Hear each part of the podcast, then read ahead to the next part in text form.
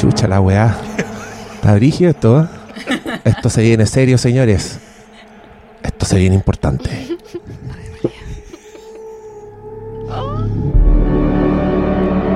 Me acompaña el staff de Six Films Under.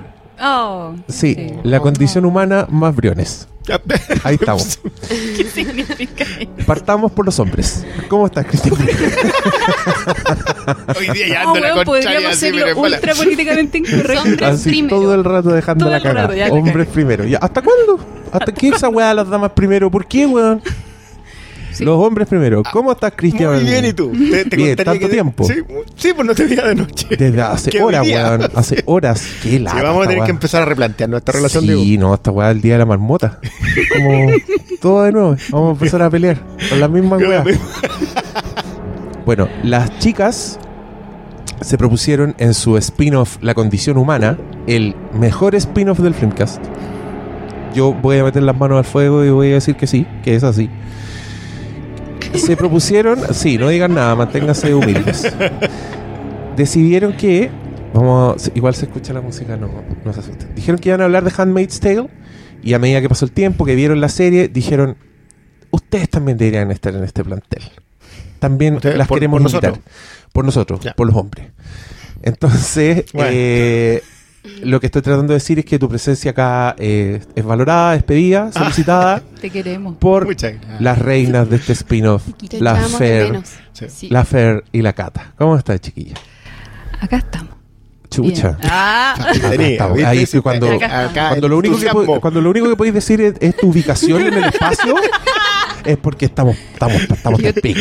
Sí, yo estaba como- acostumbrada a recibir puro amor siempre de los auditores. Ah, Ah, Sí, y ahora sí, sí. osaste renunciar al feminismo. Al aire. Lo Renuncié. renunciaste. ¿Por Dije qué? cuando Porque escuchaste era- una historia triste de un hombre y ya renunciaste al feminismo. Así de cartón era. Qué inaceptable. No puedo lidiar con esta idea que va contra mis principios. Adiós. Ok. Sí, pues, me bajé. Me bajé del Ah, feminismo. No, está bueno. Yo dije, yo te dije, tú siempre decías, me Mm. tratan súper bien, me tratan súper tratan- bien. Y yo siempre te decía, prepárate porque te van a tratar mal. Es inevitable. Va a pasar algún día por algo que ni tú ni yo vamos a preverlo. Porque así es, Sí. así es Internet. Así es la vida. Así es Internet. Sí. No sé si la Así es la democracia. No sé. no. Así es la inmensa mayoría. La inmensa. No, Sí. Así es la, es la turba. Así Así es la turba. Así es Internet. No, pero igual debo reconocer que no me trataron mal. Me dijeron, no sé, tu abuela, no pero- entendiste lo que era el Pero feminismo, Ajá, hablando de eso- eso te parece bien? Sí, es que, es que, Sí. so- es que solo, solo Fer más, puede ver ya. eso como algo bueno. ¿Qué, qué No. lectura le Sí. das? Apuesto que le das una lectura súper amable para con la raza humana. Sacó el blog de nota y se A puso a, que no Es que la cagó, sí. No, pero es Pese a que que renunció al feminismo, no renu- ya, primero, por favor, no renuncié al feminismo. Eh, creo que eso es como igual eh, renunciar a la pelea, pues, ¿cachai? Como no vamos a discutir de esto porque tú no entiendes de lo que estamos discutiendo. Entonces eso es como darme por mi lado. pues, Ah, pobrecita, ya, dejémosla ahí. Es verdad, eso, eso es algo que se lee mucho Sí. en redes sociales, el no entendiste nada. No entendiste, así que Sí. no voy a discutir contigo que tus argumentos van a callampa. franja de Mayol, igual. Coincidencia. Yo, Ah, yo pensé que no íbamos a demorar más en decir la palabra mayol. Mayol. Es que este no podcast. entendiste nada. Es tan- Ah, Martito, por algo Mar- será. Martito cerdo, ¿cómo se llama? Heteropatriarcal. Normado, heteronormado. heteronormado, patriarcal, blanco, heterosexual. A terminar en Opresor. Yo quiero, yo quiero decirte, Fer, que ese amor que perdiste no lo estás ya. recuperando. No, no, va, va No lo- seguía en el mismo Sí, camino. está ahí. Pero yo no busco amor. Ah. ¿Cuántas No diré, no cosas? diré nada, no diré No, nada. dilo, dilo. Tú siempre decís Dilo, no diré dilo, nada. diré nada. dilo. Dime, dime. O sea, si no, pero va a emprender un viaje en busca de él. Oh. Ya, todos los trapitos al sol. Todo, todo, todo, Aquí estamos desnudos en un ¿ah? quirófano. Vamos a empezar con los audios de WhatsApp. ¡Oh, la wea buena! Mostré un audio. No, yo. No, yo, no, yo pero empecé a borrar los chats últimamente. Mejor, weón. Te cuentan, está es, muy hardcore. es distinto, pues, Frione. Una cosa es hacer algo por amor y otra cosa es andar buscando el amor. Es Tú distinto. dices, en vez Que seguirlo. Porque yo, yo justo estaba diciendo que qué buena solución de vida es No no, buscar el amor. Porque la cagó, y no estoy hablando del amor romántico, estoy hablando del amor siempre. Como, La aceptación ¿Cuántas de todas cosas las hacemos masas. buscando amor? Mm. Y no se puede vivir del amor. Qué lindo. Y no se puede vivir del amor. No, No, se yo- puede yo sabes que vivir Lo dijo amor. un soldado romano a Dios. Que no se puede vivir del amor. Y en serio, Le dijo Calamaro, Romeo a Julieta. en esta discusión vamos a meter a Calamaro.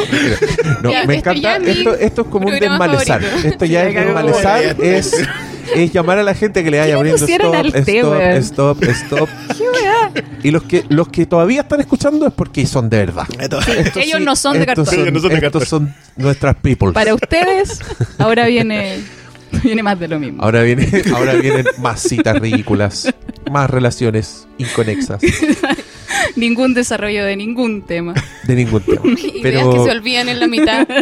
Y así. Pero fue interesante porque, mira, con, con otro spin-off de este programa, eh, que no sé si un spin-off, fue más bien un experimento, ¿Mm? las Wonder Five Wonderful. hablaron de Handmaid's Tale.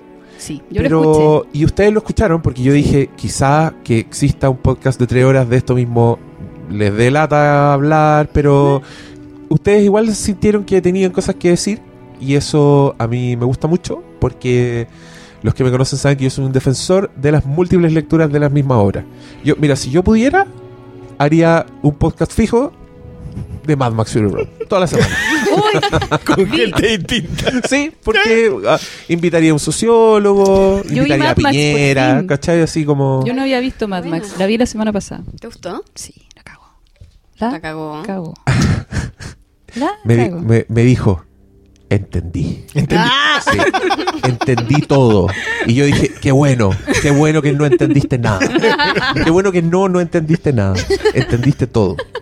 Fin. Fin, Fin. de la discusión. Fin. Ese sería nuestro podcast sobre Mad Max. Yo- Entendí. ¿Te gustaría hacer uno de Mad Max? Este trata poloneando Hagan gente antes de que se cruce. ¿eh? Yo voy a hacer, que voy a hacer callai, este que me gusta uno, hablar. Sí, Vete un watchtower se va a llamar Sí. Fury Podcast. Fury Podcast. hermoso. Todas las semanas una conversación sobre Mad Max. Oye, igual. Capítulo 300. Sí, es que me Hoy gustó la idea de los candidatos. Empezar a invitar candidatos. Ya. A los candidatos a hablar de Mad Max Sí, Fury. La. La cagó, es un excelente. Es el debate político que yo instauraría. Ah, en había- de debate, hablen de Mad Max Fury Road. En el debate Así republicano. Ahí te das cuenta realmente quiénes votar, son sí. cuando te hablan de Mad Max Fury Road. Sí. En, en el penúltimo debate republicano, los gringos, te tiraron una pregunta que era Johnny Cash o Elvis Presley. Oh. Oh.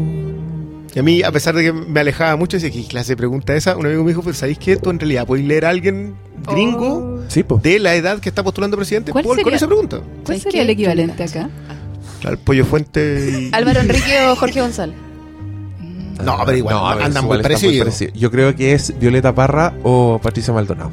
No, pero es que eso es demasiado. Pero ya, po. Pero, weón, te O apuesto sea, que hay gente que prefiere a este Patricia. Maldonado. Te apuesto que Por Pero no lo va a decir. Pero eso no es el punto. No lo va a decir. Son tan descartados de base. Ustedes se ríen, pero saben que es la mejor. Pati. Saben que es el mejor paralelo. Gran valor. ah, ya. Y Oye, bueno. hablemos de algo. Cor- cortémosla con la payasa. Cortémosla con la payasa. Pongámonos serios, por favor. Ya, ¿de qué vamos a hablar? Mayor. Vamos a hablar del fenómeno mayor. Eso fue lo En- que. en- yo, yo sentaría las bases con la otra. ¿Ah, sí? Con Handel, De ahí sí. Yo creo que... que Bueno, Cristian, como siempre.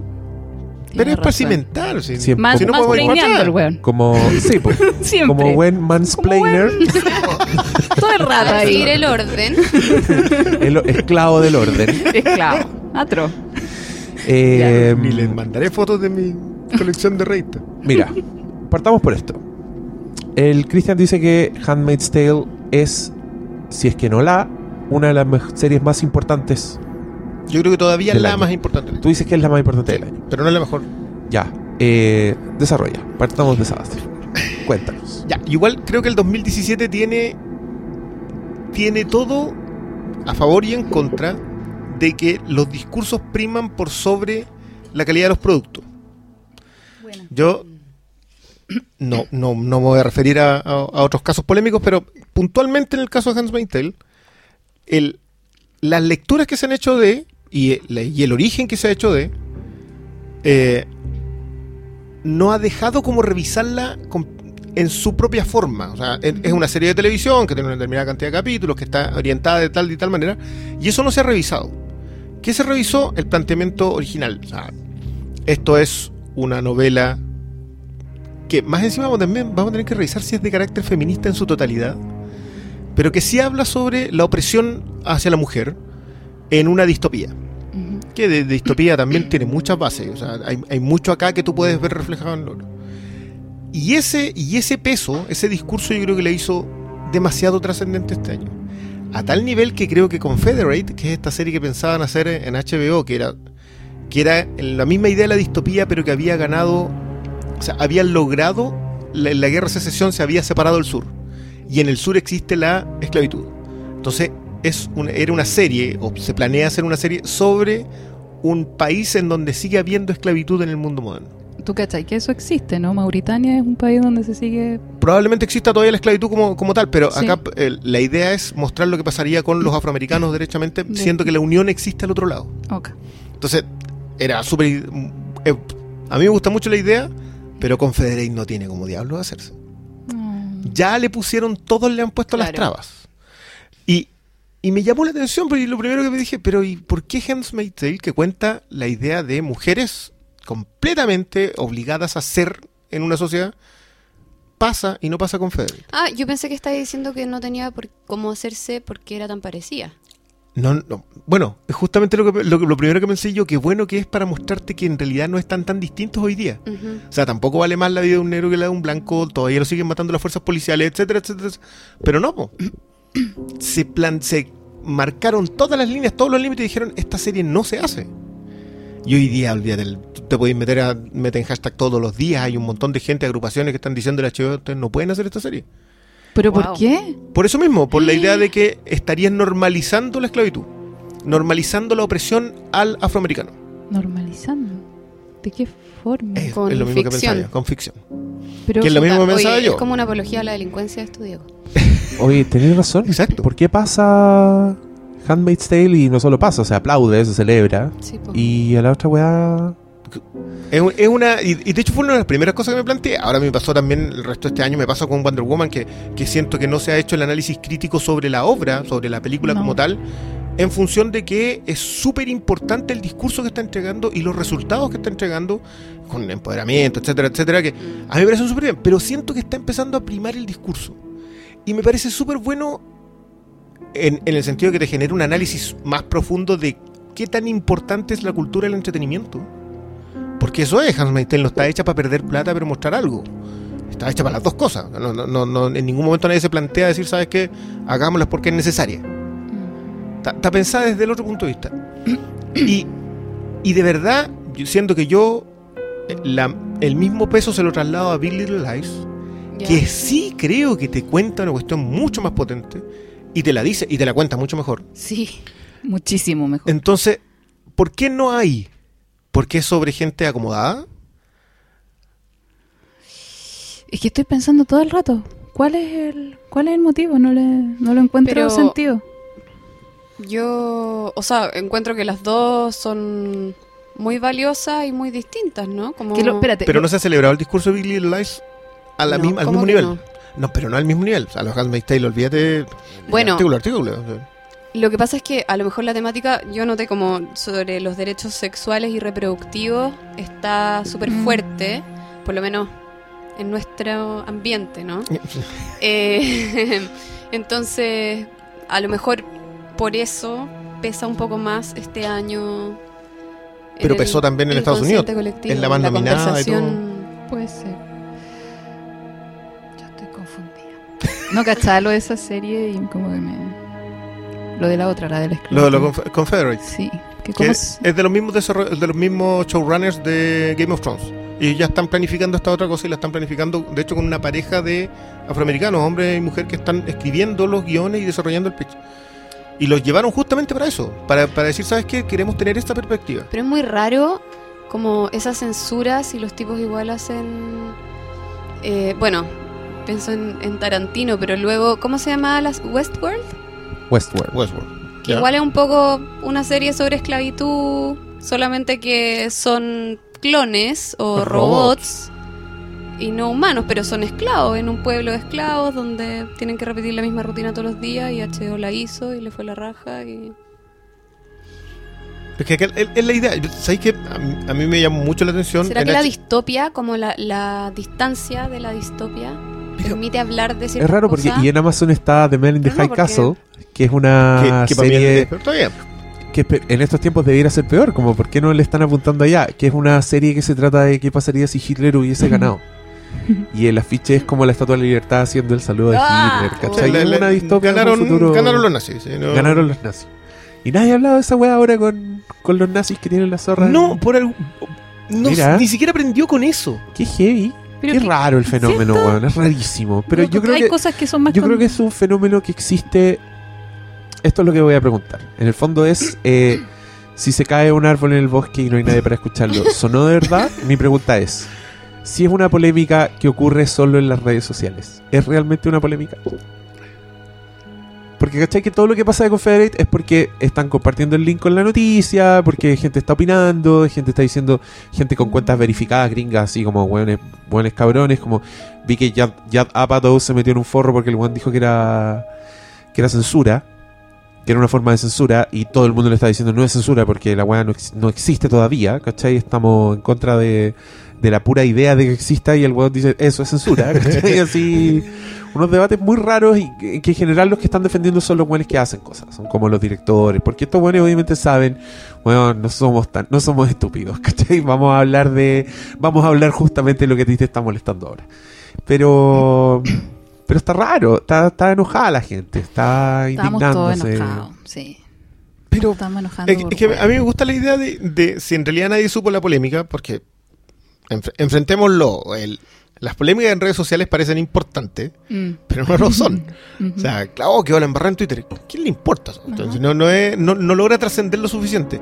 Ahora, sí para los medios, o sea, para la difusión, sí les importa. O sea, yo, yo leía la otra vez que ya el tema del rating les importa menos a las cadenas Mm. que el em, ruido mediático en redes sociales.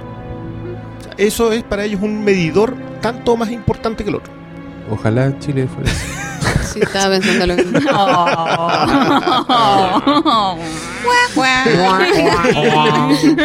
¿Y tú qué hiciste? Solo la teleserie que era trending topic todos los días Todos en los Twitter. días. Ah.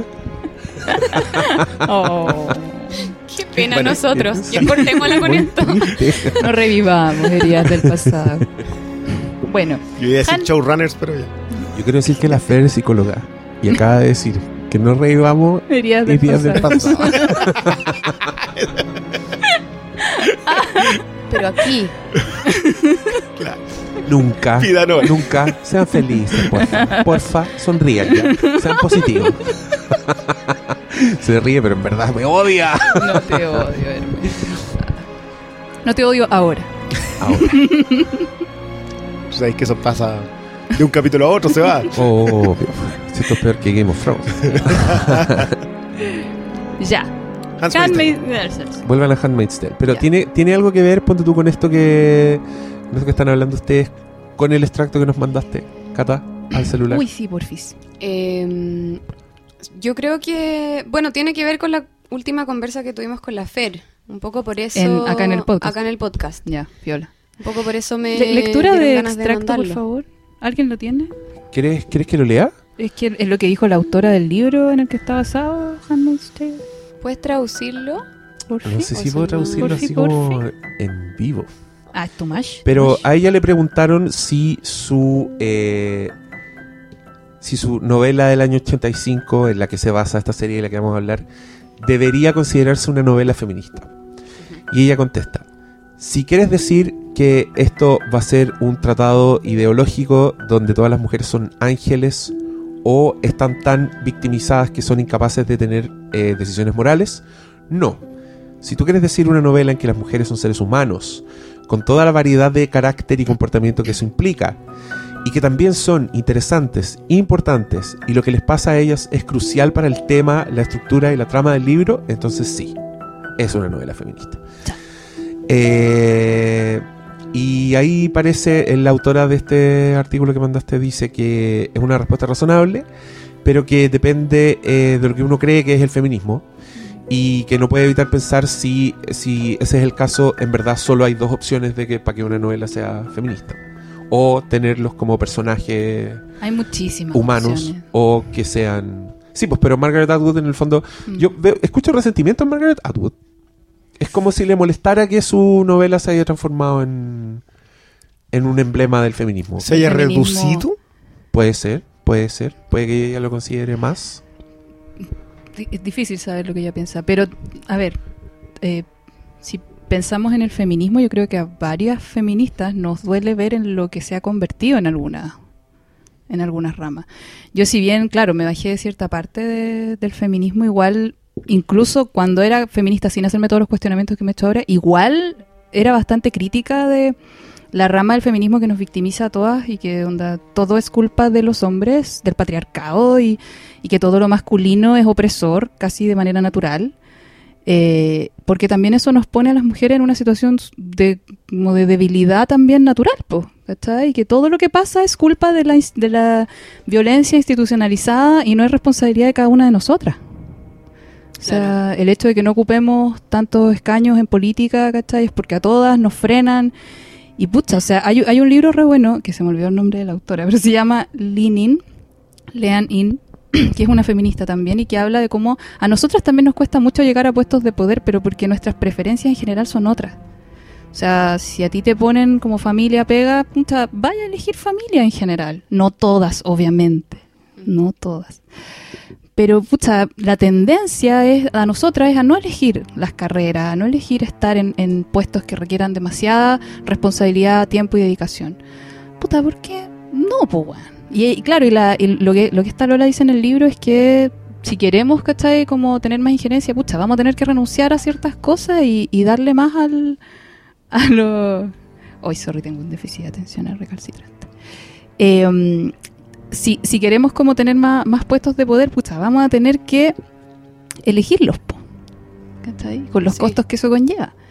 Entonces, sí, porque claramente pulpos no podemos ser. No, o no nos hace muy felices. Eh, no, para nada. Entonces, pero estar culpando todo el rato al empedrado de que porque no podemos, porque no, no nos pescan, ya sí es verdad que en ciertos círculos sí, no nos, no nos toman en serio y toda la wea, ¿cachai? Pero no podemos generalizar tanto tampoco. po. O sea, no, a, a nosotras sí se nos escucha en varios... Es cosa de ver ahora el tema de Mayolfo, weón. O sea, él es el, el malo acá.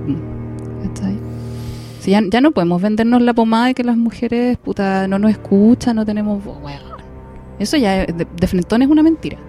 Sí, ¿cachai? estoy de acuerdo. Y de hecho Sí, a mí me dieron ganas como de abrir la conversa con ustedes porque viendo la serie me acordé más de Black Mirror, ¿cachai? Pensé más como en otros temas eh, interesantes que habíamos hablado antes, ¿no? Como efectivamente la posibilidad de la distopía a partir de como lo que como humanidad estamos haciendo hoy, ¿no? Entonces, la posibilidad como de que los humanos nos volvamos infértiles me pareció más interesante discutir Mm. en términos, no sé, o filosóficos, ¿cachai? Como no Mm. sen- yo tampoco sentí que estaba viendo una serie feminista.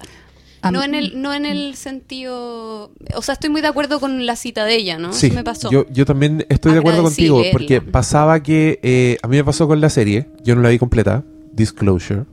Eh, yo sentía que era una weá tan lejana, esta distopía, que me costaba trasladarlo como en un- a un contexto actual. Sentía que no- sentía que estaba viendo más una, una, una distopia de fantasía que, un- una que versión ocurrir. distorsionada de la realidad, porque encontraba que estaba muy lejos, ¿cachai? Desde ese Mm. punto de vista, eh, yo imposible no pensar en Children of Men, Sí, que también es una weá que habla Sí. del, de- del mundo estéril, pero que tú veis Children of Men y sentís que estáis viendo una weá que va a pasar mañana, ¿cachai? Como una cercanía así que, Que se que es terrorífica. Que... Pero claro, acá también esta, icono- iconografía del pasado, ¿cachai? Como el, la vuelta, el- el- la, que, que fuera tan, tan omnipotente lo religioso, ¿cachai? Todas esas cosas yo decía, esto no necesariamente está hablando de, de feminismo, ¿cachai? Está hablando de otras cosas, está hablando de, de un régimen autoritario, de un régimen de derecha, ¿cachai? Está hablando de la- esta weá era como una la fantasía de Jaime Guzmán, sentía yo que estaba viendo, como la, Sí. la mujer paridora, la mujer sirviente, el huevón importante, ¿cachai? Como el quitarles el poder económico, que es lo primero que, que- que hacen en esta, cuando muestran como, Claro, cuando que empieza a quedar la cagada, cuentas, ¿no? claro, que Como les cierran las eliminan cuentas. la plata, ya no existe la plata. Y, y mucho rato yo sentía que era una weá que me indignaba, pero no tanto por un por estar exhibiendo un machismo o una o una no igualdad, sino porque mostrándote abiertamente crueldad, Mm. ¿cachai? Y, y, ahí- y ahí me pasa que estoy de acuerdo con usted, yo estoy de acuerdo con esta cita, ¿cachai? Que, que, que más habla más de otra cosa. Yo tengo que ser sincera, cuando empecé a ver la serie yo dije, ah, esto lo van a agarrar al tiro para victimizarnos a las mujeres y pobrecitas nosotras y la wea. Y eso fue lo que escuché en el podcast de las Lola, de las Wonder Five. Como, esto es de 1985 y ahora sigue pasando y es como, loca, ¿en serio? ¿En serio no se está pasando lo que sale en esa serie? No me wey, po. O sea, no, pues, ¿cachai? Eso ya eso es como loco, no, no, no nos están silenciando así. E incluso me costó igual eh, identificarme con la serie, entrar en la serie, porque no tenía mucho sentido para mí el hecho de que si hay unas pocas mujeres que pueden parir, sean maltratadas hasta el punto de llevarlas al suicidio. Eh, en Children of Men, ¿qué pasa? Que está, hay una mujer que está embarazada y es como, weón, cuidémosla. y en Mad Max. O sea, de hecho se transforma en el. Claro, en, en Children of Men se transforma como en, como en una posible herramienta política. Onda, era tal el poder que, que tenía la embarazada que salían a pelear las facciones y por eso el one decide llevársela. Exacto. Y en Mad Max las buenas son, son el bien Puta. mayor. Son, ¿Cachai? Sí. Y eso me hace muchísimo sentido, po, obvio. Si, si tení- Pero igual acá lo son, ¿o no? O sea, pero las maltratan. la- les lavan el cerebro, como esa es la idea de lo que te muestran. Las las convencen de que esta secta, como convencen a todo el mundo, ¿no? De que esta secta y las normas de esta secta son lo que vale ahora. Como que tienen que olvidar el Pero- pasado. Pero la serie te muestra todo el rato que no hay nadie muy convencido. Y así toda la wea triunfó. ¿Cómo triunfó si no hay nadie tan tan convencido? El nazismo triunfó, ¿cachai? Porque puta, había millones de Pero- alemanes convencidos de esa. O sea, bueno, a lo mejor es una falla de la serie, yo quiero decir Mm. que a mí sí me gustó mucho. Eh, pero a lo mejor tiene que ver con que el discurso está contado desde una de ellas, po. Entonces, obviamente te están hablando desde la opresión. Esta cuestión tiene una- un narrador, claro, Mm. ¿cachai? Y a mí, de hecho, eso es una de las cosas que más me gusta de la serie, porque siento que hay como un ejercicio de narrar lo violentos que podemos ser unos con otros, Mm. puesto en una distopia que podría estar puesto hoy en día, eso sí, ¿cachai? No decir como porque son mujeres no tienen voz, sino cómo podemos transformar, transformarnos entre nosotros en cosas, ¿cachai? Una cosa que produce una guagua, pero que no equivale a un humano, ¿cachai? Sí. Y diferenciarnos de esa forma, como es, eso me pareció que era la idea que está extremada, ¿cachai? Que hoy en día puede ser una lucha de clase o el ideal de Jaime Guzmán, como decía Diego, que me encantó. No lo había pensado, pero está buenísimo. La fantasía. Mm. Yo voy a hacer una, una voz disidente en esto. Dale. Yo creo que si la serie probablemente no acierta en el, en el concepto del feminismo. Creo que, en- no en el concepto, no quiero, no quiero referirme como al general, pero no logra traspasarme los problemas del feminismo. No, no me refiero a los problemas que tiene como tal, sino a los problemas a los que eh, intenta solucionar el feminismo en la serie. Pero sí eh, creo que te deja muy claro los problemas del patriarcado. A ver. Eh, yo, yo quiero decir que todo lo de el cuento de la criada parte de Sara y Abraham. Entonces, esto es así idéntico. Entonces, la razón por la cual la estética es bíblica es porque los fundadores de Estados Unidos son esta gente. Son esta gente creyente en la idea de una mujer en la casa, paridora y todos esos etcétera que lo acompañan. De patriarcas realmente. O sea, ellos llegaron nosotros lo, hemos conversado mucho a propósito de The Witch. El mito fundacional de Estados Unidos tiene que ver con esa gente que huyó de aquellos que no estaban dispuestos a vivir en base a la Biblia. Los fundadores puritanos son los fundadores de Estados Unidos. Y la gran gracia, lo, lo lejos lo que más me gustó a mí, y lo, y lo conversaba un poquito antes, que la perspectiva teocrática del cuento de la criada es muy potente. Cuando tú dices que el nazismo no triunfó porque eran unos pocos que lo creían, el nazismo triunfa solo en Alemania. Mm. para que triunfen el resto es el poder consciente del poder. Los alemanes eran poderosos cuando salen a conquistar Europa. Y eran poderosos porque estaban conscientes y se habían vendido a sí mismos el cuento de que eran más poderosos que el resto. Un- una de las cosas que más me gusta a mí de, de la serie es que acá te muestran que cuando el poder está consciente de que es poderoso, es capaz de avasallar a, con cualquiera hacia abajo. Tú siempre lográis darme otra visión de las weas. bueno, no es, es que, es que para mí el tema, para mí el tema bíblico acá es súper potente. O sea, lo de Sara, la idea de Sara entregándole a la criada, a la no era criada, el, el cuento original, la historia original de la Biblia, es una sirvienta que es una esclava. Y, de, y ojo que de ahí nacen el pueblo elegido y los, y los gentiles. O sea, los dos hermanos que son Isaac e Ismael son los dos, los dos orígenes, los dos cuentos originarios de eh, que en la Biblia los hijos de Isaac y todos los que son después son el pueblo elegido y todos los demás eh, que son étnicamente son los mismos porque son hijos de los mismos padres eh, del mismo padre no son merecedores de eso mismo no son el pueblo escogido. Entonces ahí hay toda otra lectura eh, que, que es brutal, pero acá quienes son el poder, quienes toman el poder, derrumban el, el establecido porque no es lo suficientemente conservador, como- de la misma manera que los puritanos se fueron a Estados Unidos porque en Inglaterra ya no eran, en Holanda, etcétera, etcétera, no eran lo suficientemente conservadores y se fueron a instalar. Yo le tengo pánico a la teocracia patriarcal. Pánico porque es la fundación de Occidente. Estados Unidos está fundado por ellos y toda Latinoamérica está fundado por Mm. el catolicismo español. Entonces no hay, no tenéis cómo arrancarte de, tú, tú lo decías, la fantasía de Jaime Guzmán. Jaime Guzmán estaba regido por un sistema derechamente ultraconservador bíblico. Entonces yo miro esta otra cuestión y digo, ¿sabéis que aquí me lograron decir? Ese es el problema del patriarcado, que lo primero que hace es decirle a la mujer que cumple funciones. Lo del eh, feminismo doméstico. Por supuesto, tú puedes elegir ser dueña de casa. Tú preguntaste eso en el otro es podcast. que a mí me gustó mucho el concepto cuando lo tiran porque es el título del libro que había y de todo la- el movimiento que tenía la... O sea, me va el nombre de la chica, de la, de la señora... De la, ¿Cómo? ¿Cuánto? Selena yo. A mí ese personaje, yo, yo, yo no sé hasta dónde llegaste tú al final, Diego, pero, pero a mí me gusta mucho cómo en un momento te empiezan a contar los flashbacks de los otros. Era, esa es la dueña de la protagonista. Ella es la, claro, la, la, la dueña de la, po. la dueña. señora de la casa. exactamente. Mm, Entonces, eh, cuando te empiezan a contar las historias de los otros personajes, a mí la serie se me prendió automáticamente. buena. Porque empiezo a sentir que la perspectiva, que lo que tú decís, es muy bueno que haya un solo narrador, que te den una sola perspectiva. Pero cuando esa perspectiva tiene otros, te alimentan de otro lado, todo empieza a crecer.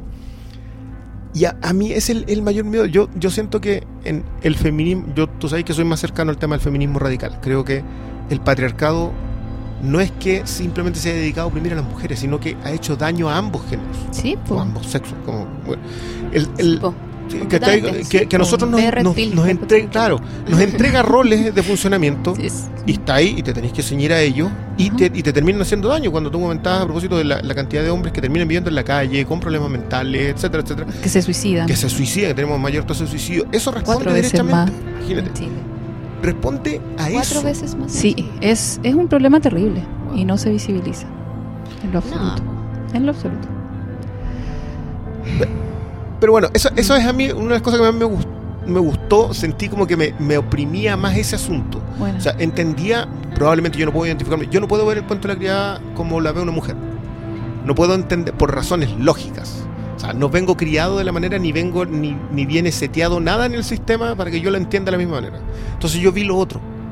Porque yo fui criado con, con una Biblia en la mano, digamos, entonces yo logro, logré entender ver eso otro. Y, y te juro que a mí de verdad que me apretaba mientras más avanzaba. Porque le tengo miedo a un lote de gente que en un momento diga, ¿sabéis qué? Nosotros no tenemos por qué darle explicaciones. No tenemos por qué hacernos atados por Twitter. No, te- ¿Por qué tengo que andar diciendo, oh, es que, pucha, sí tengo que pedir disculpas por los nacionalistas blancos? Yo soy un nacionalista blanco. Yo no tengo por qué andarle pidiendo disculpas porque hice negocios y perdió el país. Yo soy un hombre de negocio.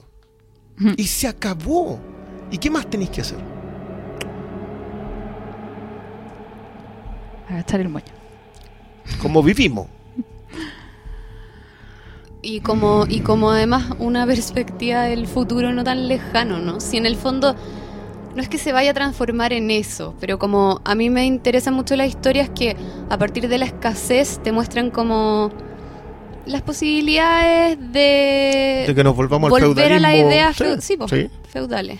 Sí, de bien y mal, de perseguir, de, ¿cachai? Como también, y como justificando con Dios lo que sea, porque no hay más ideas, ¿no? Como... Ahora saben qué, chiquillo. Eh, me pasa que eh, se nota que la persona que hizo esta novela y todo es desde nuestra, es de nuestro lado. Alguien católico de verdad no habría hecho una novela así porque no lo ve como una amenaza. Tú lo ves como una amenaza porque estáis del otro lado. Y eso lleva mucho a... eh, Pero tú, mujer, desde la perspectiva de las mujeres o desde Me la estaba, estaba pensando únicamente en, en la perspectiva teocrática que, el, que. Cristian dijo. Que, que, que influye. Pero ¿a quién Que- te refieres con un poco Que lo para mí nosotros? es lo mismo.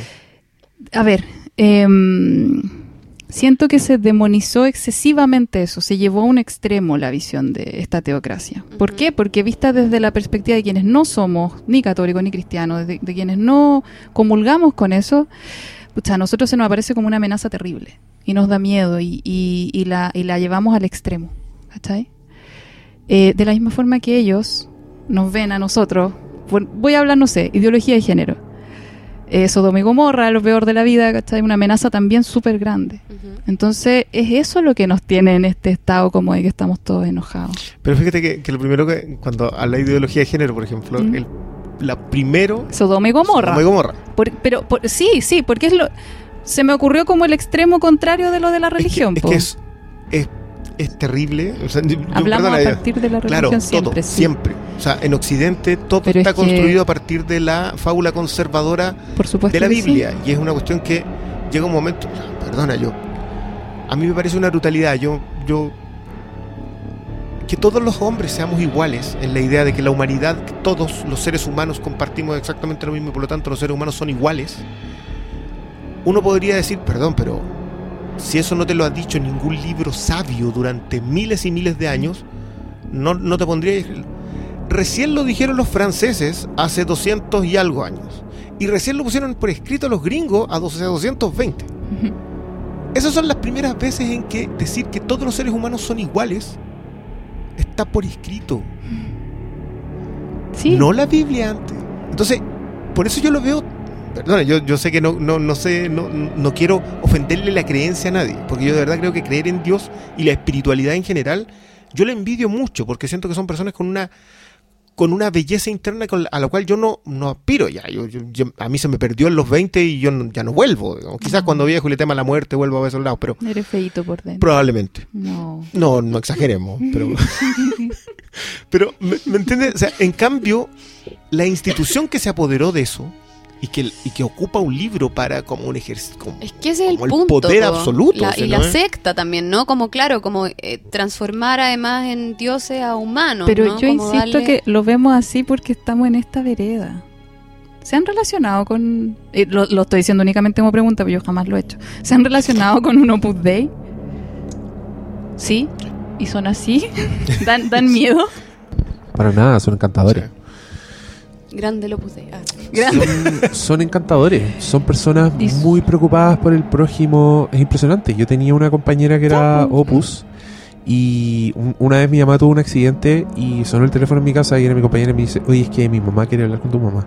Y yo era como una weá demasiado rara y yo dije... La gente que ayuda a la gente. Pero, ¿por qué le preocupa? Es que no supo lo que le pasó. Y yo, "O- obvio, mamá quiere hablar contigo.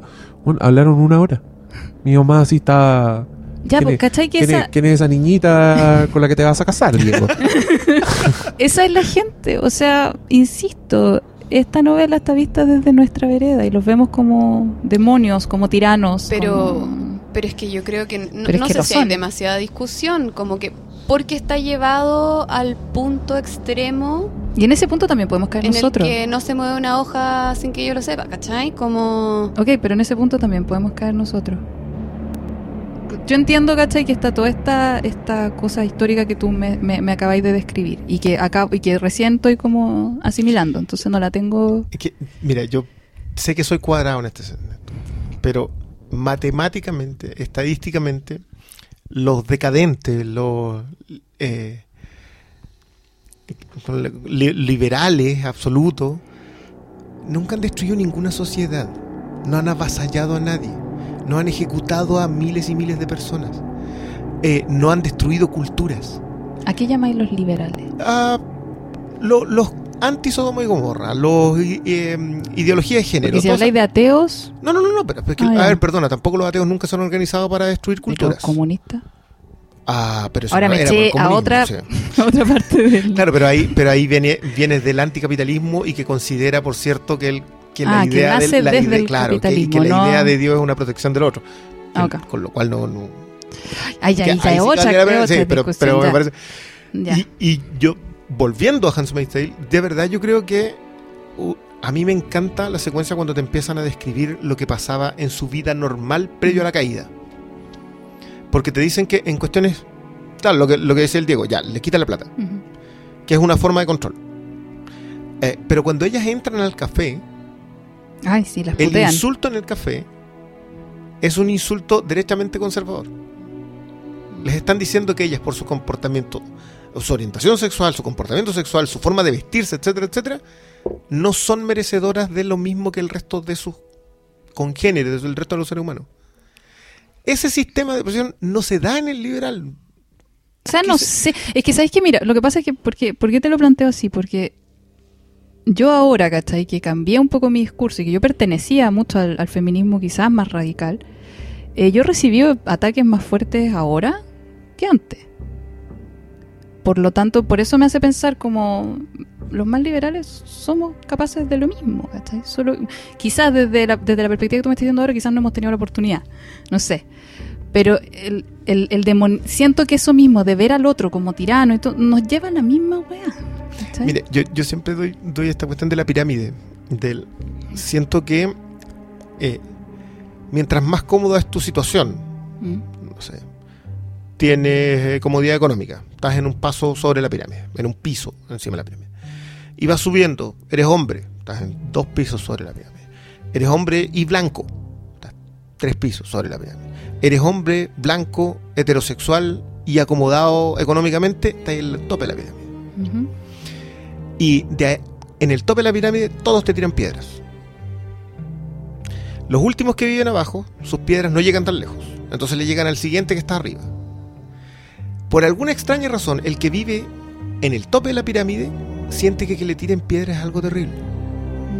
Y se siente atacado por las piedras. No logra entender que él vive en la más absoluta de las comodidades. Que nunca va a ser discriminado por nada. Que las industrias giran en torno a él. No entiende nada de eso. Él solamente entiende el ataque. Y no logra entender cómo todos los otros que viven en los pisos abajo de la pirámide lo atacan a él. Pero es que puede que entienda, po. Pero no le importa si al final él va, va a criar a sus hijos ahí mismo. No, pero me gusta esa lectura. Como que me acuerda esta conversación que tiene mm, Offred con el ¿Con cuál? de- Con jefe, el. Con el violador. Ya. patrón, lo que sea. Eh, cuando hablan, cuando él le dice que lo mejor no es lo mejor para todos. ¿Cachai? Como esa visión desde, el, desde la cima, que es como muy basada en la idea que acabáis de escribir, ¿no? La, la supresión del bien común. O sea, el bien común es cuando. O sea, tú estableces cuando el bien común no es malo. Cuando tú colocas a gente que no es común. Si hay alguien que tú lo sacas del común para que el bien común sea para el resto, la xenofobia, por ejemplo. Tú dices, no, es que sabes que no pueden llegar más inmigrantes, tenemos que pensar en el bien de Chile. Tú ya automáticamente excluiste a un grupo de gente del bienestar. Exacto. Entonces ya no es bien común. Nunca lo bueno es bueno para todos. Eh, claro, esa es, justamente la... Siempre hay alguien que va a tener que perder y esa, y esa cuestión está dada en, en ese tono siempre, porque hay, porque hay gentiles. Si esta cuestión se arrastra hasta ahí, se arrastra hasta Abraham, Isaac y Ismael. Isaac es el heredero. Ismael no es el heredero, no es el pueblo escogido. Y por lo tanto, y el hijo de la criada, la criada está solamente ahí para parir. No sé, el- yo ni me acuerdo del nombre, sé que lo tiene, pero no me acuerdo ¿De del nombre. Pero sí me acuerdo del nombre de Sara, de la criada, de la esclava de sirvienta, o como quieran decirle en la Biblia, pero es Ah. la esclava de Abraham. Que era la madre de Ismael, no, no es. Es que, de nuevo, yo, yo de verdad que me ha llamado mucho la atención. Yo leí un montón sobre los análisis y claro, leí, creo que lo mencionaron también en el anterior podcast de que la de que Margaret Atwood había vivido al otro lado del muro en la RDA y que se había dado cuenta de este tema de lo que pasa cuando la opresión te limpia, digamos, porque como que te han vendido que los colores de esa Alemania son grises y, y, y te funciona en la idea de que el autoritarismo funciona así, apaga a la gente. Y todos viven en un tono más apagado. Y, te lo tra- y trata de transmitir, y yo, yo siento que es algo que hace Atwood es decirte que los autoritarismos funcionan más o menos igual en cualquier lado. No, no hay gran diferencia entre las dos cosas. Sí, estoy de acuerdo. Es una descripción de eso. ¿eh? que se deshacen de ciertas como ventajas, ¿no? La primera es la plata, o sea, en el fondo como que ahí te despojan de tu libertad y Te y eliminan luego- una fórmula de poder. Sí, Te quitan, te quitan uno de las, de las está cosas con- militarizado además, entonces como te salís de la línea y cagaste, estás muerto. Eh, y después Bueno, lo de la- doctrina, lo de las ejecuciones públicas es muy islam. O sea, la idea de estos tipos colgados en el muro es muy los colgados en las grúas en, eh, después del 70 y algo en, en Medio Oriente. Entonces, todos, todas las instalaciones autoritaristas están revisadas acá, pero de- nuevo, yo siento que donde yo veo, hago la lectura feminista, en el demostrarte que este sistema de control, este específicamente, siempre va a colocar a las mujeres, voy a abrir coloca- acá unas comillas gigantes, en su lugar. Parir, cuidar, acompañar. Ahí yo sí hago la lectura feminista de, de esto. Porque independiente que ellas sí tengan comportamientos, sí, tengan, sí sean buenos personajes con amores, con deseos, con miedo, etcétera, etcétera, y con comportamientos completamente distintos entre. O sea, tú colocáis cuatro o cinco personajes mujeres y todas se comportan de manera distinta. Y eso es súper bueno, yo, yo lo siento súper rico. Pero de una manera te muestran eso, pero también te muestran que ellas no son ciudadanas. Son- están derechamente oprimidas, todas. Incluso la que no lo sabe. Que es la, la dueña de casa, eh, las dueñas de casa. O sea, yo creo que claro, ese ejemplo es muy fuerte cuando tú entendís que ella escribió la regla en la que está basado este sistema. Cavó su y propia está tumba, calladita. No puede ni opinar. Veo a la fera a problema. Sí, no, no, no estoy totalmente de acuerdo con ustedes, pero siento que no tengo tampoco un argumento tan bueno para rebatir. Simplemente las ideas que me mostráis las veo súper sesgadas, súper de... Y no, pero no tengo tampoco cómo rebatírtelas, por eso estoy en silencio. Yo, yo tengo la idea de que Mm. O sea, a mí, a mí también me incomoda, sobre todo este año, este año, eh, cosas que he visto, me ha vuelto la Biblia a la pasada. O sea, y ha sido súper fuerte, lecturas bíblicas aquí, aquí y acá. Pero esta en particular a mí me da, me da miedito. ¿Por Porque, por el tema de la conciencia del poder. Cuando el poder es consciente que es poder, se acaba la fiesta. Y, y ahí ya hay- no hay mucho. Y yo creo que sí, a mí esta serie me transmite muy bien eso. Yo, yo encuentro súper bueno que hayan eliminado el, el factor racial, lo, lo que comentaban en el anterior podcast, de que había un factor racial que ellos hayan eliminado la otra raza, entonces ya En nos caíamos en el, el nazismo. Sí, en el libro. Ah. Entonces ya nos caíamos en el nazismo. Oye, ¿tú cuándo, cuándo dejaste el seminario? No, no. Cuéntanos. Cuéntanos la pulenta. A, a mí se me cae la fe como a los 20. O sea, te confirmaste. No, no, no, no. Yo, yo era. Mi, mi madre aún es testigo de Jehová. Ah, Yo crecí ya con el crecí. buen libro de estudiándomelo de, veras, na- no, no revisando versículos de vez en cuando. ¿cachai? Ahora todo tiene sentido. Claro. Mm. Entonces, para mí la marca de Noé no es poca. yo, yo me la llevo, ¿cachai? Eh, Entonces, claro, yo. Paréntesis, paréntesis, súper nada que ver. Solo curiosidad. Dale. In- incontenible. ¿Qué te parece Noé de Darren Aronofsky? No lo he visto. Ándate sé que tengo que hacerlo. ¿Y por qué? Eso era, pero ya, la, la pregunta más aleatoria que Porque podía tener. es que no miré es. con ojos de esperanza y dije, ¿será este el partner que necesito para Pa' apreciar públicamente Noé de Darren Aronofsky? Ya, me ¿Alguna comprometo, vez en mi me vida? comprometo aquí y no. públicamente a hallármelo a la casa mi corazón en pedazos. Oh. Ya, no importa. Pero, pero qué bacán entender de dónde viene igual esto. Cagó, O Porque, sea, es que, Ahora es que, es que tenéis un background, o sea, tenéis un respaldo de conocimiento mira, súper. Yo personalmente, distanciándome y así para ser un poco la voz del pueblo, yo creo que hay cosas que te esclavizan un poco la mirada y la lectura de, de la serie Y yo creo que unos paralelos así tan férreos en este caso, yo creo que te lo, te lo puede hacer con una serie como, como The Handmaid's Tale. Yo creo que lo que le pasa a la Fer es que ve otras cosas, pero que al, al tirarte un paralelo así tan potente, Claro, como que pues no te, anula un poco. sí, pues. ¿cachai? Te anula todo lo que podáis decir de una serie que también es una serie. También es Mm. una weá que tú veis en capítulos con personajes que también siguen los códigos y de, de una industria que está súper latente y súper viva, ¿cachai? Mm. Entonces sí, como, no sé, solo para ver si es como la excusa para hablar de la serie, para salirnos, para que, qué les pasó con, con, el- con los personajes, ese tipo de cosas. Lo que, lo que me pasa al, al escucharte, Cristian, es que sí, siento que estáis sesgado y siento que tu visión está súper de acuerdo con la serie, que la serie está tan sesgada como tú y por eso todo cuaja. Por eso me cuadra. Sí, por eso todo cuadra, ¿cachai? Entonces, no tengo ni un argumento porque tendría que sacar otra cosa, otra serie, otra. Es como que tendría que armar demasiada web. No, no soy así de brillante. Pero, Entonces- pero tírate así como tu opinión de la paso. serie. La ¿Te encontré súper sesgada. Me costó muchísimo identificarme con quien sea. Encontré todo el rato que estaba puesto el, el acento en victimizar hasta el cansancio a, a mujeres, a gente sin religión, como, como claro, como mostrar, eh, como totalmente demonizar, demonizar a la iglesia. Eh. ya, sí, sí sé, sí sé. De ahí vengo, ¿ok? no puedo hablar afuera. Pero no me, no me da tanto susto ni lo encuentro tan atroz, ¿cachai? De ahí vengo, es como, es como todo lo de mi cultura, ¿cachai? Por ejemplo, soy chilena y considero que robar no es tan malo. Eh, de verdad. Y, y sé que de ahí vengo y, y ese es mi discurso. Y claro, si veo alguna oportunidad, es como, ¿cómo no te escurre? ¿Cachai? Aunque no esté de acuerdo con eso, pero igual, está ahí. Entonces lo, lo mismo pasa con la iglesia y todo. De ahí vengo. ¿cachai? O sea, quizás no fue tan intensa mi... Soy hija de una familia de católicos a su manera. Entonces, para mí nunca fue como... ¡Ah, qué atroz, Dios! No, fue como, mira, Dios, rézate un Padre Nuestro. Listo. Entonces, para mí no, no es una amenaza, ¿cachai? Por mi historia de vida. Entonces siento que la serie es como... Tatita Dios malo, la iglesia es muy mala, los hombres son muy malos, en este sistema los hombres son súper privilegiados, las mujeres no.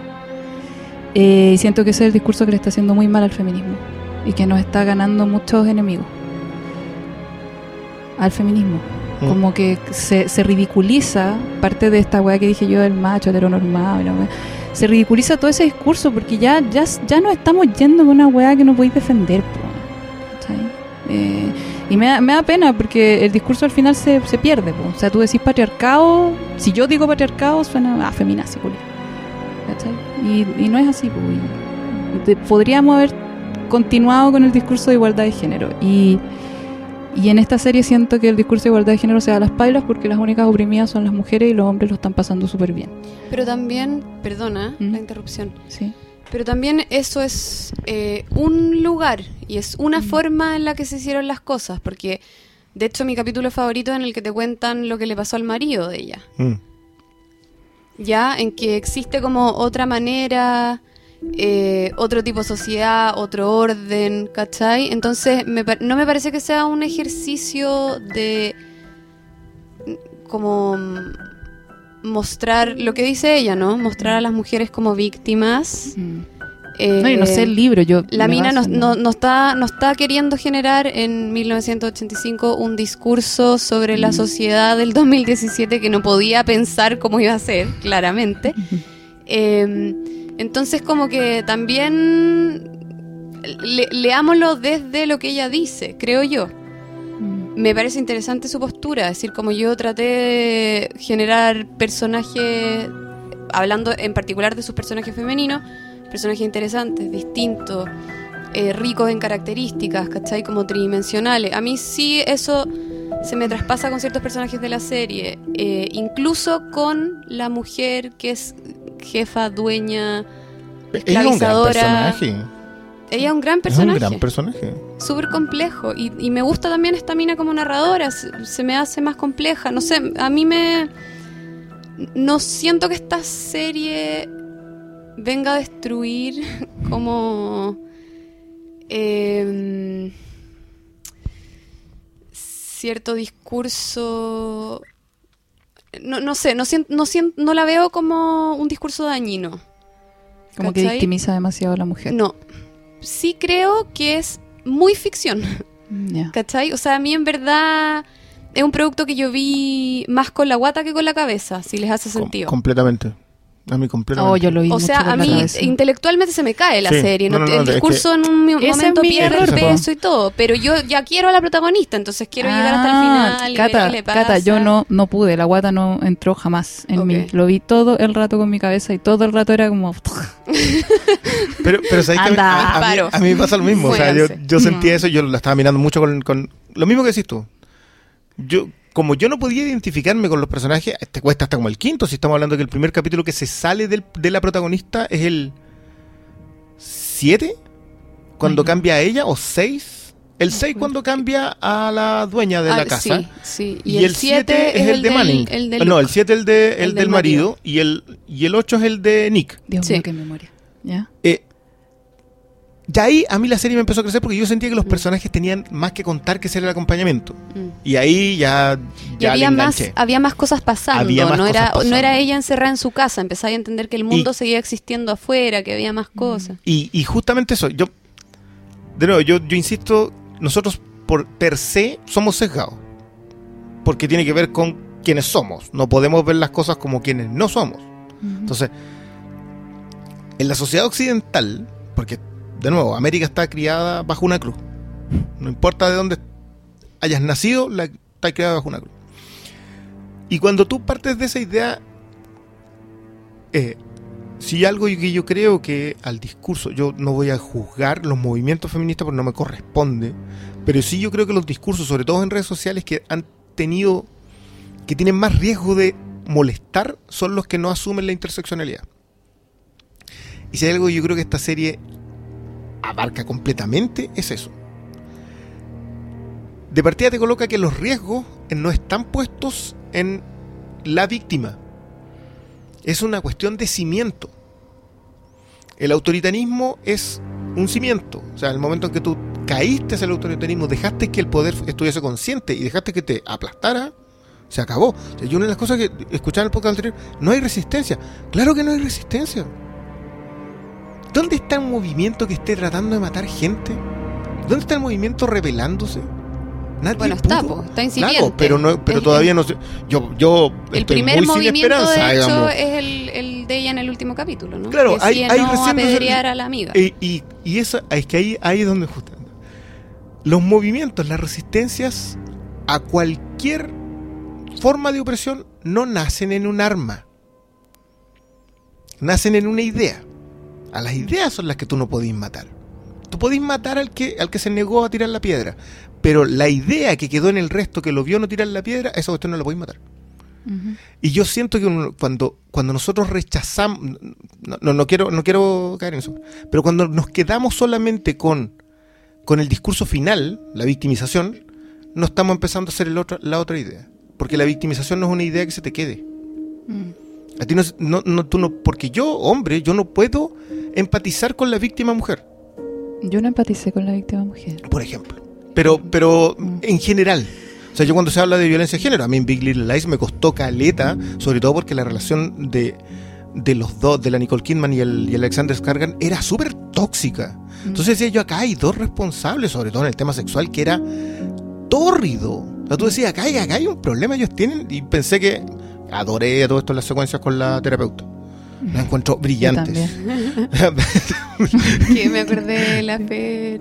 Que Sí. tu misma opinión. claro. Este- Pero tiene que ver con eso. Entonces tú decís, Y que, ya, y que es una- un sistema, es una relación, como decías tú, que eran como siameses, o sea Sí. que la- las Que relaciones de violencia es muy son- difícil son muy separarlas porque son personas que dependen una de Una de la otra. Y que los dos son igualmente responsables de mantener la relación. ¿no? Eh, eh, y de mantenerla, claro, Sí. porque ahí en algún momento alguien tiene que salirse de ese tema. Sí. Y justamente en eso, cuando tú tenés- decís, alguien aquí se tiene que salir de esto. Yo a mí eso es lo que me pasa con, con los sistemas autoritativos, con los sistemas opresivos. Por eso me gusta tanto cuando las series se expanden los personajes. Porque tú empiezas a entender cómo se toma cada uno de los personajes esa opresión. Bueno. No le dan importancia. O sea, Luke no le da la importancia que tiene. Se lo toma así como, mira, sí, ya sabéis que te bloquearon las cuentas, pero yo tengo plano, así que no hay atado. No, po. Mm.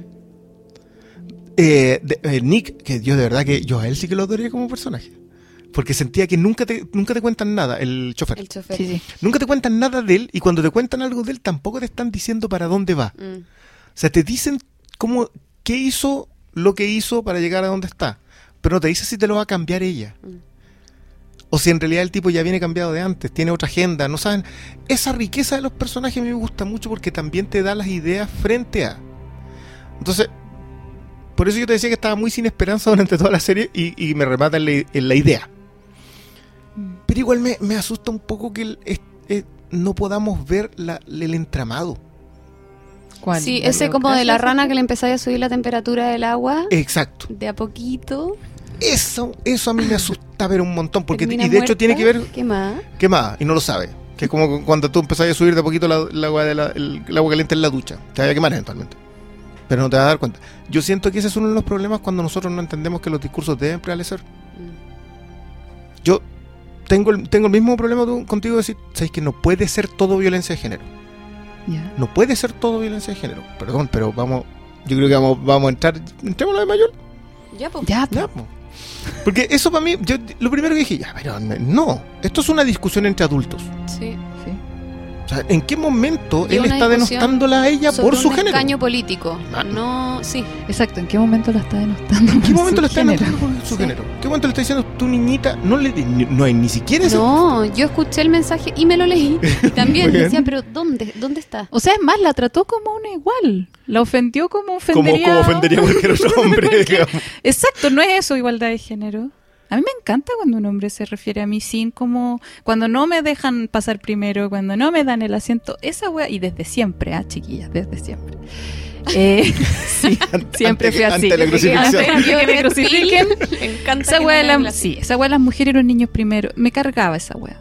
O sea, Ya, estoy súper en contra de esa puro- wea. Puro patriarcal, patriarcal pues, no es... Sí, pues bueno. Claro, yo creo que el- eh, hay una falta de Mayol, pero que queda escondida detrás del error de nombrar esto como. Yo para mí la, falta de Mayol que tiene que ver con el otro, con, con el con el- la cocina, digamos, con, con cómo tú Ni siquiera los nos deberíamos haber enterado. Nada.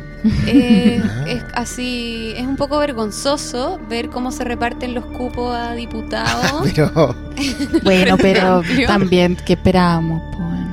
No, no enterarnos de todo. ¿Sabes que yo no quiero saber de qué color hace caca mayor? Bueno, me da lo mismo. nice. Ay, ustedes. pero pero sabéis que a mí a mí eso me yo yo siento que si hay algo que está haciendo bien acá los adherentes del Frente Amplio es no dejársela pasar esta al Frente Amplio. A, a ninguno. A ninguno. Sí, no he visto Y- a nadie que apoye a Que nadie. apoya a nadie. Mira, Acá. Mayol fue súper hábil porque en el fondo el tipo quería un cupo en un distrito que ya está repartido Y en donde posiblemente su dijeron que cantidad de no votos era buena. y lo pidió de nuevo y le dijeron que no y lo pidió de nuevo, se lo fue a pedir a ella, le dijo, oye, bájate para pasarme el cupo a mí en los términos que haya sido. Y no creo que es porque ella sea mujer, creo que es porque Bueno, se lo pidió Giorgio ella hizo- y porque Giorgio Jackson claramente no iba a bajar su cupo, sí. No, no no nos engañemos. No nos engañemos. Bueno, yo, yo Giorgio dijo que había más otro fuerte que había otro hombre al que él le podría haber pedido antes. Sí, claro. Y que A ver, pero la decisión de Mayol de no habérsela pedido a ese tipo y sí a ella es para ir con RD. Esa es mi sensación, leyendo el. Ya. Leyendo el- todo lo que pasó. Eh, luego él le manda este mensaje que tiene más que ver con las ganas de echarle la culpa a Giorgio Jackson que con violencia Eh, de género. es Ahí está el insulto de Mayol. Yeah. Pero el problema es lo acomodaticio Y y no lo lo otro. llaman, no lo llaman a la asamblea donde lo No. expulsan, firman una carta de en nombre de todos los partidos que luego los partidos Ya. dos ya Ay. se bajaron y dijeron no nosotros no queríamos firmar esto. qué Entonces, la pelea. Es súper pequeña la pelea y el problema es que no podías usar el argumento de la violencia de género cuando esa es tu pelea, ¿cachai? ¿Sabes que a mí me, a mí me, quedamos todos mal, po, ¿cachai? No. a mí me sorprende que en un Mm. país en donde hemos tenido dos periodos presidenciales de una mujer a la que se le ha dicho de todo. De todo, weón. O sea, se la ha tratado, Pero la weón. Bachelet Agal. no, pero, pero, pero de todo, Mm. alguien vaya e invoque el discurso de género por ese audio específico. A mí me, en verdad me impacta. Y después, yo lo de la Beatriz Sánchez no lo leí, pero ¿cómo era Diego? Ella dijo que básicamente ella pensaba hacer un gobierno Feminista. feminista. Claro, es que era, era un co- era un eran unas declaraciones bastante hábiles en que nunca decía bien Sí, no. pero sí dijo en un minuto que condenaba todas esta, este tipo de actividades porque su gobierno iba a ser feminista. Entonces Se ahí dio a era como, entender puta que esta tenía que ver con violencia de género. Pero no lo Claro. dijo así. No lo dijo tan directamente No. como la vocera, pero sí se manda esa weá. Y, como Giorgio, porque también Giorgio Jackson en su declaración dice, bueno, él le pide a la única candidata Sí, mujer sí, sí. que va, o sea, Por debajo. lo- Mm. claro, nombra Sí. cuatro o cinco Ah, veces que es a la única candidata mujer. Bien pobre la Pero es, discusión. es- y es súper además- problemática, po, porque claro, ahí tú al tiro decías, ah, entonces no puede porque si es una mujer no es intocable. Sí, pues y Piñera hoy día ha bajado Como- como siete candidaturas y nadie ha dicho nada.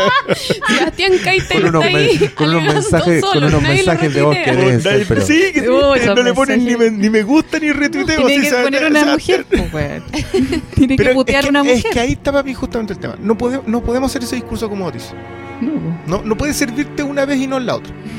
O sea, si ya, perfecto, yo creo que Mayol no tiene que ir porque esto otro, pero no le puede pedir a esta mujer. Pero Mayol tiene razón, podría sacar más votos y yo me voy a ir a otro distrito. Eh, Y Pero no, entre ustedes, cabros, si no era problema nuestro. Bueno, No, ¿No? No, no, no. sí. Bueno, pero ya Pero, pero a, mí me, a mí me incomoda un poco eso, el, el- el- el que hoy día todo sea violencia de género. Completamente consciente de que hay una violencia de género enquistada en el sistema de cómo funcionamos. O sea, lo que y- el mismo día que está Romay Ugarte haciendo el gestito ahí de, diciendo esta otra llegó hasta aquí ¿Quién? a ¿Qué? propósito de Felatio, el tipo del CDF, el periodista CDF Ya, que hizo un no gesto, cacho, no, no sé. Entró una, peri- una periodista que es la Grace Lascano. Ah, que ¿Qué? eso pasó Uy, ayer ¿El mismo día? Sí, Sí, sí, el mismo día. cuenta, cuenta. cuenta. Cuenta. El lunes en la noche llegó Grace Lascano al CDF y va a ser la primera panelista, eh, le- digamos, tengamos claro, un panel de fútbol es un panel de hombres, no es muy raro, pero acá entró por primera vez una pan- panelista mujer. ¿Qué quiere decir? ¿Qué? Mansplaining. Pero por si tú no sabes. claro, se- seámoslo claro. Ya, pues Briones. Córtala con el a, mansplaining. eso, a eso me refiero con el enquistado, lo así sin saber nada. Ay, qué lindo. Pero sí, pues sí, ya no, no tenemos mucha solución, yo ya, ya, ya pasé de largo. Ah. Ñe. Ser mejores cada día, como lo scouts. Como- bueno, el punto es que este tipo hizo un gesto que la chica había ascendido a punta de felatio y hizo el gesto a la cámara. Ah, hermoso. Entonces, el gesto quedó registrado, lo Puta, y ahí podemos chao. decir, pues, ya, po. Y ahí es como, oye, Ahí sí, po, aquí sí, po. Ahí sí, po. Ahí sí, po. Ya, O sea, está ahí haciendo alusión a estereotipos, ¿cachai? por eso te Y digo, pero- alguien como- dijo que ese momento era porque el, el buen presentó a la mina con muchas credenciales. Sí, Como que estaba diciendo, ella es como que estaba citando sus logros. Y al parecer, ahí fue cuando el buen hace el gesto de chupar pico, que también podía Ah, interpretarse como, como el que- weón Esa- está chupando pico. ¿Cachai? El weón está haciendo esta Ah. presentación. Pero después el mismo weón dijo que él estaba haciendo el gesto para alguien que estaba detrás de las cámaras, ahí la... con una cuestión sin relación con nada, y ahí uno dice, ya. Ah, Es que le a lo mejor le faltó el hacer el otro gesto de qué es lo que tendría que haber estado haciéndole él si estaba practicándole sexo oral a una mujer. Gesto Ahora- que no ¿Sí? sé si te Mira, yo, claro. yo me acordé de la fera y el tiro porque cuando alguien defendía a este weón con eso, estaba diciendo, él estaba haciendo el gesto de chupar pico por el weón, porque el weón estaba chupando pico. Ahí, Ahí ¿eh? tú automáticamente decís, ay, ahí, ahí está bien entonces. ¿Cachai? ¡Buena! No estáis siendo ultra es que, condescendiente, es que, sí. es que ¿sabes qué? Yo lo mismo pensaba en que si hubiese llegado un tipo nuevo y, y queréis decir que ese que llegó ahí también llegó chupándoselo a quien fuera. Si hubiese sido un tipo, hubiese pasado, hubiesen subido el video, pero no hubiese pasado nada. Se hubiesen peleado ellos probablemente. Ahora, yo te digo, a mí ya me ha llegado muchas veces el argumento contra eso, y es que las mujeres históricamente estado en posición de desventaja, por lo tanto que ustedes Claro, les y este, da y lo este es mismo. un ins- y este es un insulto que así de las mujeres. Exacto. ¿Cachai? La mujer Exacto. exitosa es la que llegó arriba acostándose con hueones porque no es Sí, y imposible que, tenga y mérito y en propio. eso, en eso se basa también esto de que si insultan a una mujer es como peor. ¿Cachai? En Claro, todo orden de claro. cosas. O sea, Eh, la pirámide. es que ahí yo ya estoy empezando a cuestionar esa idea. ¿Cachai? Yo atiendo muchos hombres porque gracias al podcast me han llegado varios auditores de Hermes, que en su bien. mayoría son hombres. Mira, no, no me lo esperaba. Sí, siendo que al, al psicólogo van muchas más mujeres en general, pero a mí me llegan muchos hombres. Y sabéis que ahí yo ya empecé a cuestionar esta posición de privilegio como que de verdad son tan privilegiados. O sea, yo veo hombres súper aproblemados, abrumados con las cargas de mantener a una familia, sin poder decirle a nadie lo mal que se sienten, porque eso no es de hombre. Aunque, aunque en el discurso digamos no, pero si se acepta la weá, mentira, no se les acepta. Eh, solos y teniendo que tragarse las weas solos. O sea, ni siquiera con el grupo de amigos, ¿cachai? Porque con el grupo de amigos habláis de otras weas. No venía a llorar lo débil que te sentí y el miedo que tení de no podértela. Para mí esa wea no suena a posición de privilegio. En lo absoluto.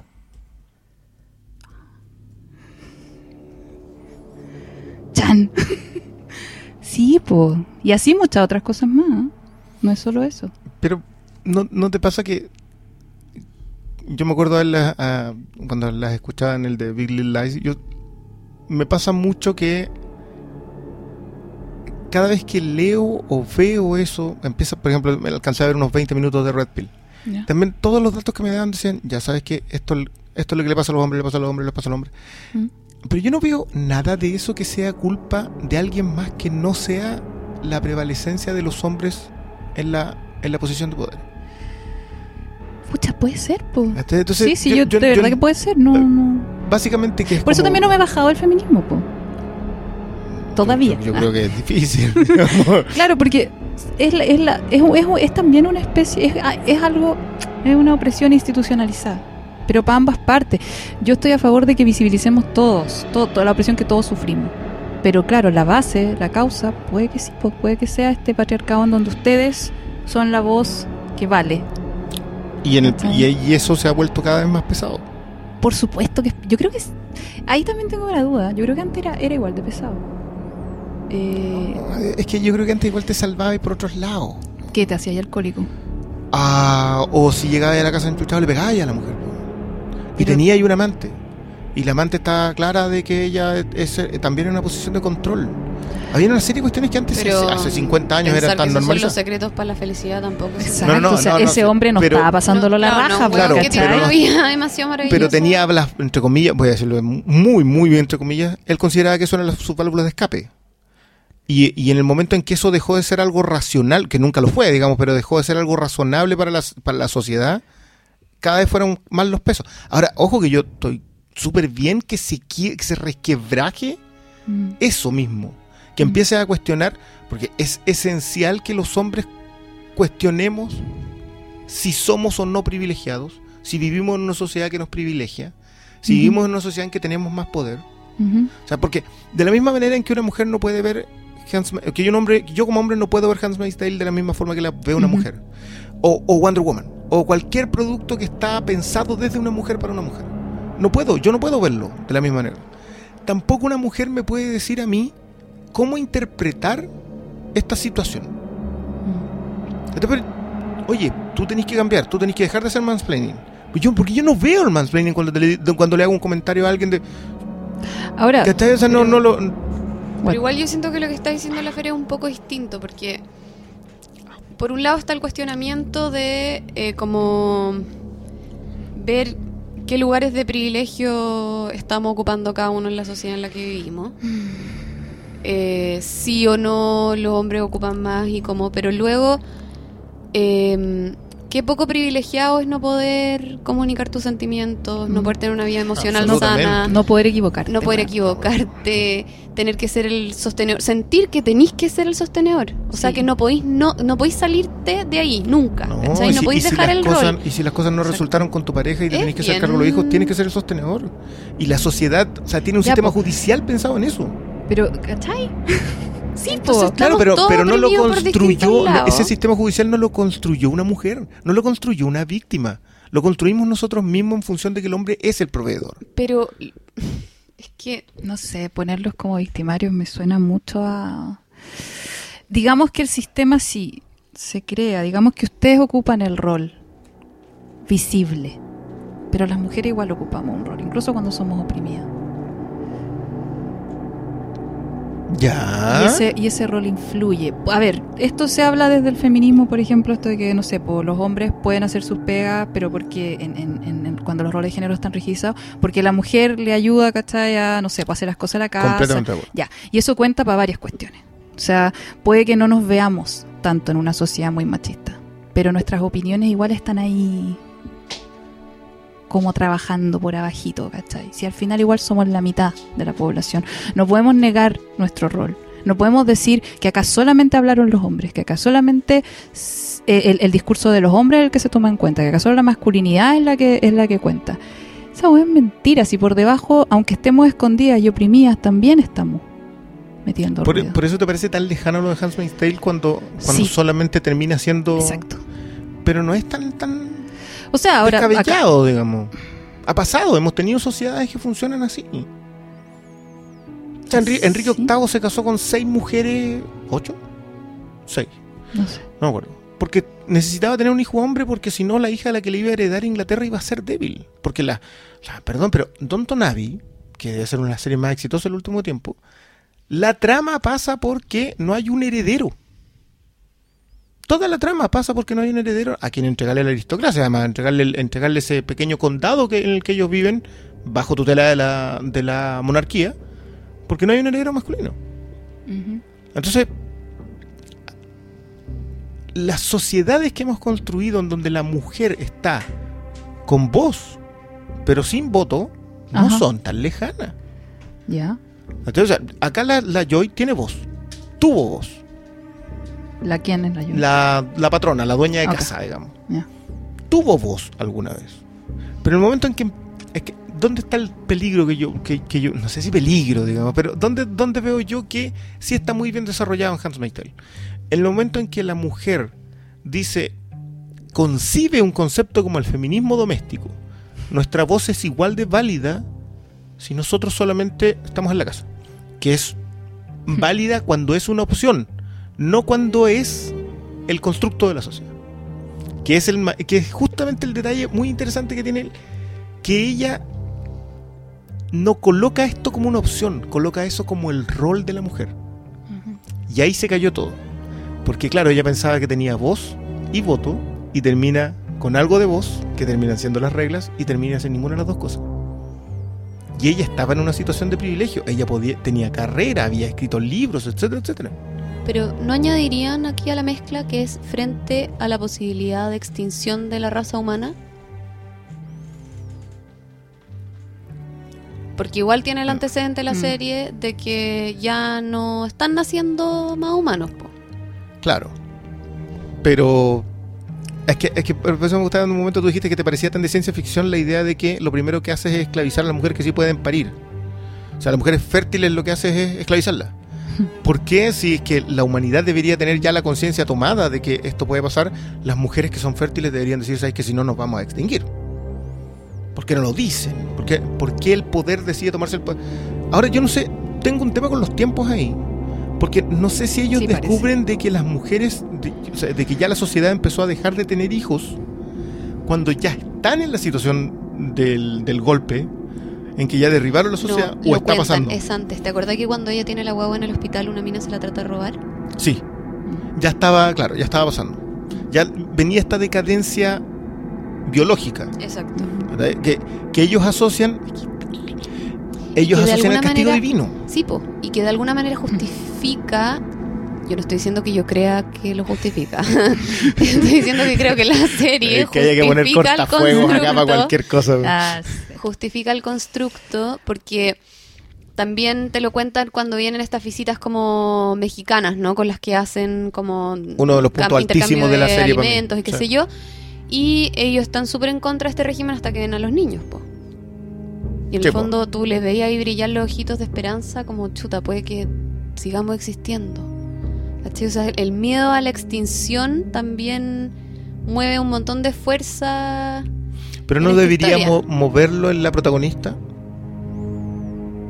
eh, O sea, en vez de, en vez de esclavizar a las mujeres fértiles, en vez- porque es esclavizarlas. En vez de esclavizar a las mujeres fértiles. A ver, Margaret. Ah, Claro. ¿Por qué, por qué no planteamos el. ¿sabes qué? Eh, las mujeres fértiles deberían entender que son la última esperanza de la humanidad. No, yo estoy de, de acuerdo. Esa- esa- por eso entiendo que te libro. parecía, claro, por eso entiendo que te pareciera tan de ficción, porque en el momento en que la humanidad se empieza a acabar, todos somos responsables de lo, de lo que queda.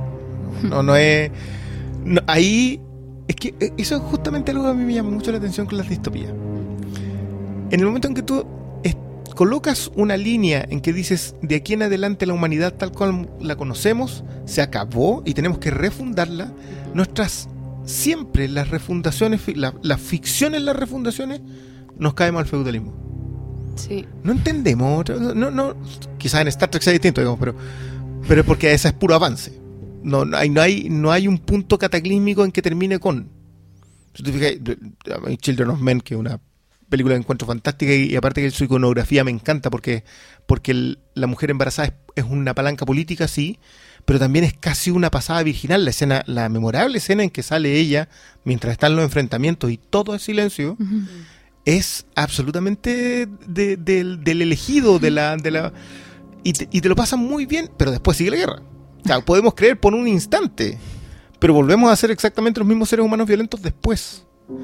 Entonces, ahí quizás donde yo me acercaba con Hamlet, le decía, ya, perfecto. A lo primero que recurrimos es a dominar al- a quien consideramos más débil. ¿Es, es inherente a Es nosotros? ahí es donde yo apunto cuando les intento decir que esta visión sesgada de mirar al que piensa diferente como malo. Es, es- esa visión es la que nos lleva a eso. Y, y todos caemos en eso. Ya, yo, yo, no, perdóname, yo, yo ahí No, ellos hago, una, hago una raya en la arena, pero cualquier persona que bajo su ideología haya alguien que no esté en el común, es el malo. Para mí, yo ahí soy, yo ahí soy tajante y creo que pues, pasamos un fin de semana con eso. Yo no voy a escuchar a un nazi. Yo no voy a escuchar a alguien que tiene una eh, cualidad Ay, conservadora. Cualquier persona. Cualquier persona, la idea del bien Como común la intolerancia con el intolerante. Exactamente. La idea del bien común es que todos somos. Si tú eliminas a alguien de, ya no es bien. Pero tú estás eliminando a los que piensan así, po. Sí, po. Automático, porque, él se- porque eso es autoeliminación. Tú no puedes ser tolerante con la intolerancia porque si no destruyes la tolerancia. Es un, Mm. es un postulado, no es, no es nuevo, ni, Sí. ni salió en Twitter. Lo, lo deberíamos. Y que eso es lo que a mí unas cuestiones que no logro entender. ¿Por qué estas cosas no las enseñamos desde el primer día del colegio? Yo la semana tenía un tema con la heredera que ella. Que ella, ella tiene, tiene un cacho todos los niños que Chile es el mejor país, porque están pasando bien el, el mes de la chilenidad, etcétera, etcétera. Y algunos dicen, no, es que Perú es malo, Chile es bueno. ¿Cachai? Y ella, y como que, por, por el lado de la mamá, yo no, no es tanto por mi lado, ¿cachai? pero al tiro le salió como la, la, la justiciera y no, po. Y no, yo soy de Perú. No. Sí, querer a tu país no es despreciar al otro. Y, y me pasa cuando tú lo ves, los niños aprenden esto en algún punto, lo que, lo que postea Mm. Obama. Los niños no, no creen que el otro es distinto a él hasta que alguien les dice que es distinto a él. Entonces cuando tú decís, nosotros no, no podemos ser sesgados y tenemos que ent- entender que esta persona que no me está considerando su igual, yo igual tengo que abrazarla. Es que yo no digo eso. Yo no digo que hay que abrazarlo. Pero si escuchar, bueno, no, Es que yo digo que si asumo la misma actitud que está tomando él, eh, me, me cuesta diferenciarme de esa persona. Si yo digo no te voy a... como que quiero que desaparezcas. No es lo mismo. no, la idea, o sea, yo no quiero, yo no, no quiero que tengo- desaparezca tu idea, pero no tú. no, Tú puedes quedarte acá. es que es la idea, mira, si es- ¿Cómo? esto es yo- a mí me carga cuando llegamos los nazis. Yo, yo detesto esa cuestión porque siento que siempre Llegamos a los llegamos los nazis. nazis, siempre me carga. de los esclavistas. Ya, pero ya, perfecto, hablemos de los esclavistas. Ya, es más fácil.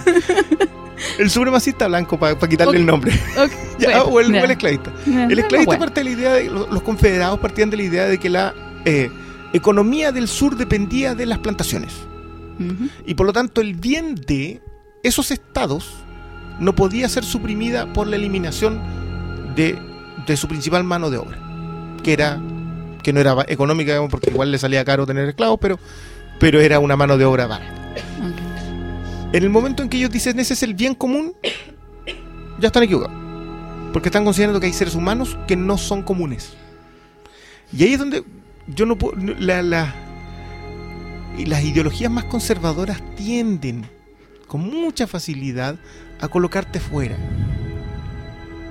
O sea, por algo han avasallado tantas culturas. Incluyendo la que teníamos acá hace... Nosotros ya somos españoles en realidad, pero Eh, la que había acá claro. antes.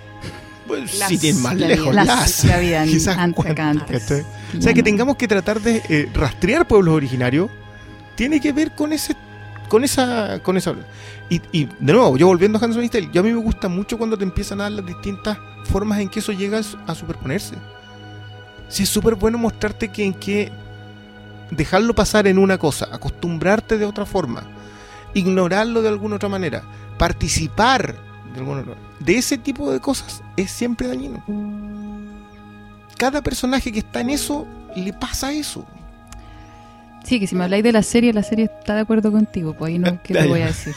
Sí, pues obvio, sí, obvio que te mostró eso, pues, si piensa eso. Pero no te recuerda como de Lobster o Shut Up and Dance, de, mm, o sea, como hablemos de en el fondo humanos obligando a otros humanos a portarse como a ellos les parece mejor y si no, te matan. Para mí va para allá, ¿no? Como y tiene que ver con la idea de una supremacía, una raza superior, una ideología Superior. superior.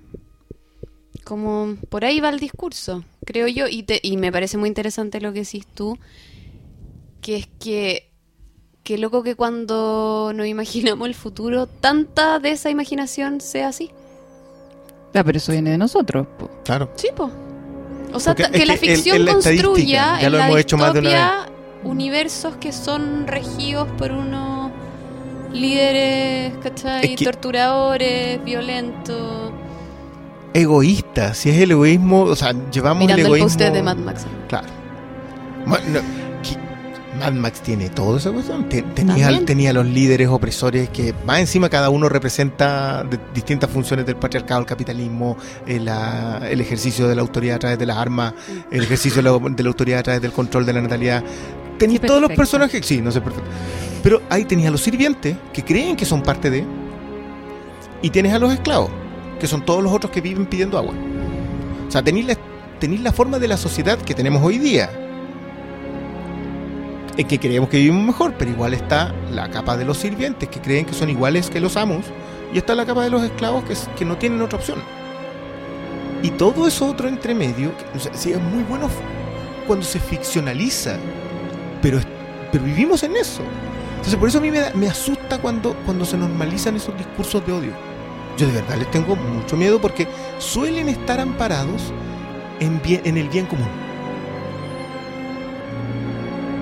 El discurso xenofóbico acá es así.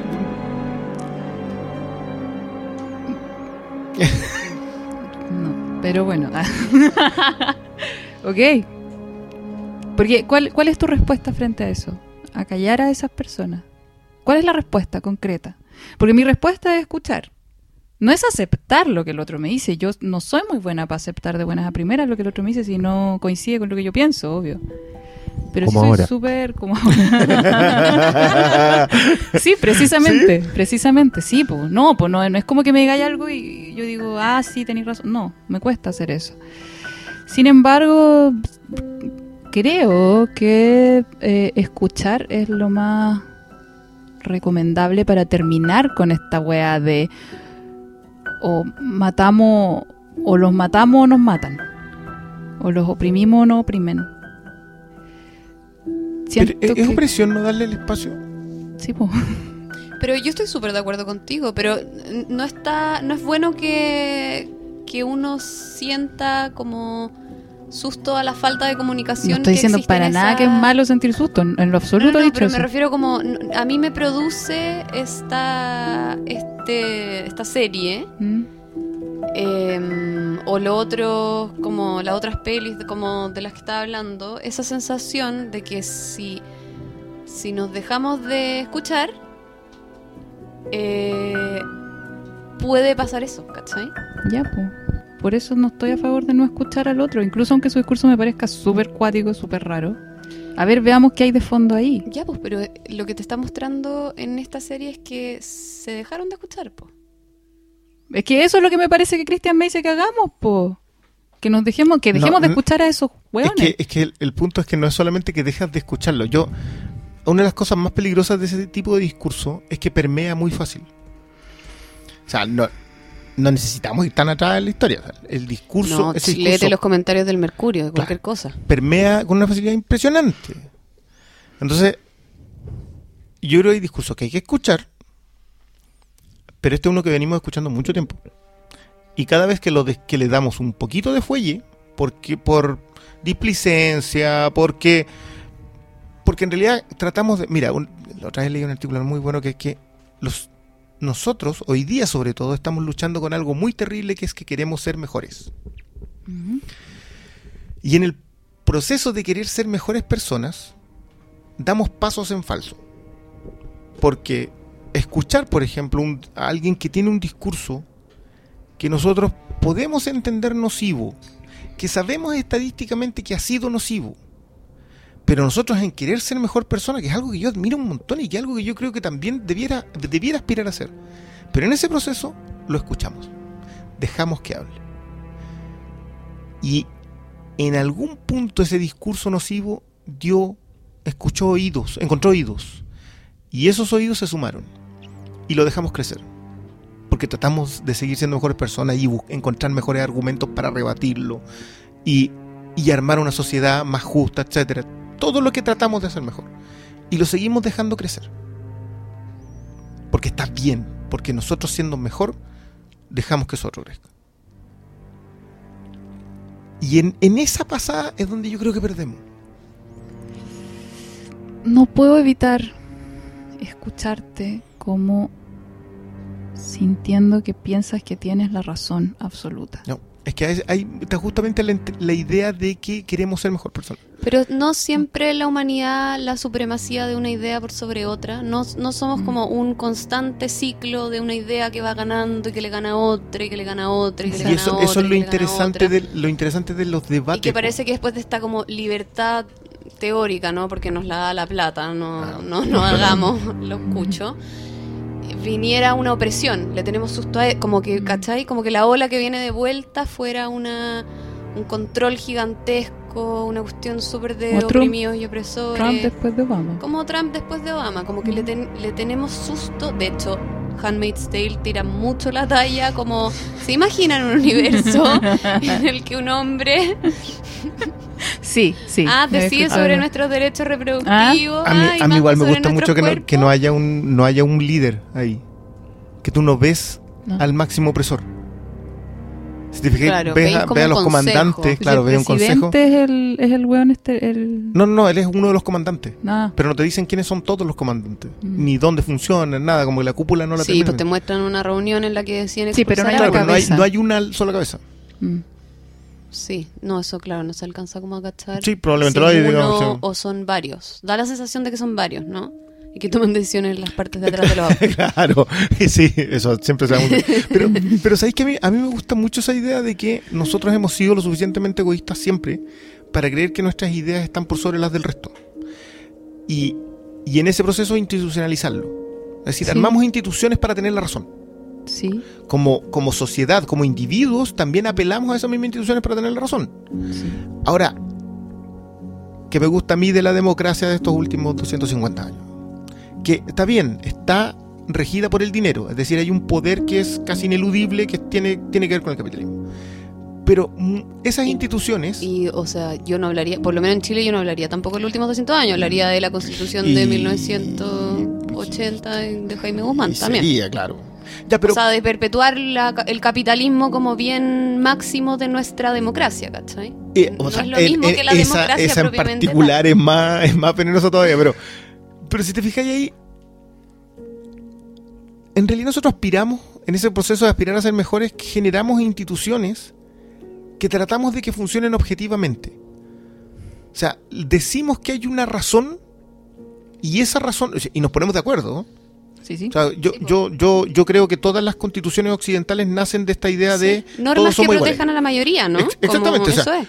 Eh, no me acuerdo quién, quién decía que todo nace de eh, los hombres nacen libres. Es decir, las personas nacen libres, están todas las leyes están par- es- parten de ese tres preceptos. Nacer, que es derecho a la vida, por lo tanto matar a alguien es un delito. Eh, la libertad, las decisiones que tú puedas tomar mientras no interrumpan las del otro. Y la igualdad. Derecho. ¿Está? Entonces todo está construido a partir de eso, todo hacia abajo.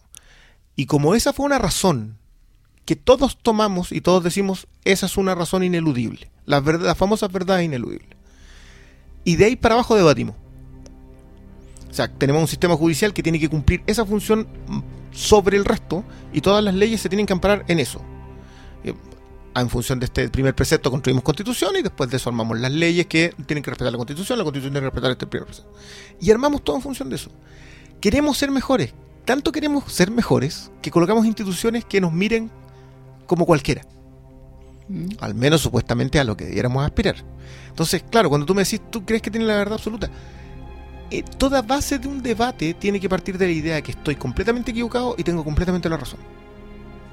Yo siempre, por lo menos eh, es una percepción de que tú tenés que entrar, que tus argumentos pueden estar equivocados. Y que tus argumentos también pueden ser exactamente los correctos. Y por eso yo te coloco tanto la idea de este- del bien común. Tú violas el bien común y tus argumentos ya se caen. Es toda una falacia de ahí en adelante. El, personaje de, Joseph Fiennes, cuando, cuando habla con ella, él en rigor está buscando el bienestar de ella. Eso es lo que él dice. Yo busco que tú estés bien. Y eso es un argumento falaz porque ella ya la- él ya la tiene esclavizada. Entonces, por eso te hablo yo de las instituciones. Ahora, ¿se debe acallar ese discurso previo a que exista institucionalizado? Yo no sé si la historia nos dice otra cosa. Yo entiendo, yo entiendo que tú decís, ¿sabéis qué? Deberíamos escucharlo. No, lo que pasa es que cuando te veo queriendo acallarlo, ¿no es ese el primer paso para convertirte tú en ese weón tirano? Es que es- debiera, debiera ser siempre el primer cuestionamiento que uno tiene que tener. O sea, yo ca- acallando a esta persona que me considera menos que un ser humano, ¿estoy cometiendo el mismo error?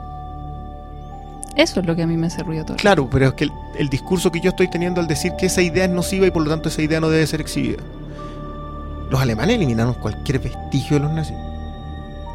Cualquier vestigio. Tú hacías un saludo nazi y te preso en Alemania. Entonces, Menos Piñera. Menos pe- que bueno, probablemente no lo dejen entrar así como así.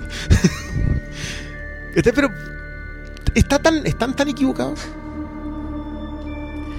No sé. Sí, es que esa es la, No esa es la, la pregunta. Pues al final es es súper bueno poder preguntarse, no sé. Pero tirarlo al debate. Mm. Sí. Lo que pasa es que mm, eh, mm, cuando escucho a alguien, eh, sí, pues tiendo a pensar como, ¿y si tuviera la razón en algo? O, o, o si, o si hubiera algún ni- punto en el que yo puedo como empatizar con esta persona. Tiendo a hacer eso. Ahora también lo estoy haciendo contigo, po, pero... Y, y- y obviamente, ¿cachai? Que me es mucho más fácil hacerlo contigo que si escucho a un, again, nazi. o no sé, a un homofóbico, al pastor Soto. Siempre lo saco, al pastorcito. O no sé, he tenido debates con gente provida, po, ¿cachai? Eso estaba pensando. Estaba pensando todo el rato en la ¿En los votación del viernes. La votación del viernes. Sí, po. Y Ahí, ahí tenía una institución viciada. Pero ojo que igual se puede avalar en el argumento que, del que partiste tú. ¿Qué? Que el primer derecho es el derecho a la vida. Sí, po. Claro, pero el, el- el- es muy, A ver. digamos, el- el- pero es, eh, todos los hombres nacen libres, era la expresión. De ahí se empezó a armar todo. Obviamente, All Men terminó cambiado por All, All Mankind. Porque no me voy a decir. Y de hecho, Mankind también está Sí, malo. no, está, sí. está ahí. ¿Te- te Lenguaje- fijas? En los lenguajes. Y, y eso es lo que a mí me, más me. me te El juro que me lenguaje fue hecho- abruma. Es que yo creo que el lenguaje fue hecho por hombres. Yo creo que ellos se dedicaron a eso. Y puta, es así. Es lo mismo cuando yo digo demonizar la iglesia, que es casi un Porque- oxímoron. ¿Cachai? Puta. ¿Qué le vamos a hacer? Ahí estamos metidos. No hay. ¿Qué- qué- ¿Hasta cuándo endiosan a los ateos? Gracias. Gracias. O sea, bueno, es como un pescado luchara contra el agua que le rodea, weón. Estamos ahí. Vamos a ocupar ese lenguaje. Es el que existe, el que creamos. Si queremos empezar a transformarlo, ya, bacán, ¿cachai? Pero Pero es esfuerzo general. Pero yo creo que eh, está muy interesante esta, esta discusión, porque en el fondo, de alguna manera, yo creo que es la base de muchas de muchos argumentos que estamos viendo ahora. Yo en verdad los escuchaba a ustedes conversar y pensaba en las conversas sobre el aborto. sí. Eh, y pensaba como cuánto de, por un lado, un pensamiento em, súper basado en como, dale, dime lo que queráis, pero estáis equivocado. Nah. Sí, Hay po. por un lado, y por otro lado hay una petición de como, por favor cambiemos esta ley, porque de verdad perjudica o hace daño o, ¿cachai? Altera, no sé, algo que a mi juicio no tiene nada que ver con religión o moral y tiene que ver con políticas sociales, no como sí. salud pública. Em, no sé, pues cuánto es lo que se debate en el Congreso, Cuán- cuánto cada vez que se redactan las leyes, la mitad de estar pensando como, dale, dime lo que queráis, pero no tenéis la razón. Bueno, yo he tratado de abandonar esa postura, incluso con las personas pro vida.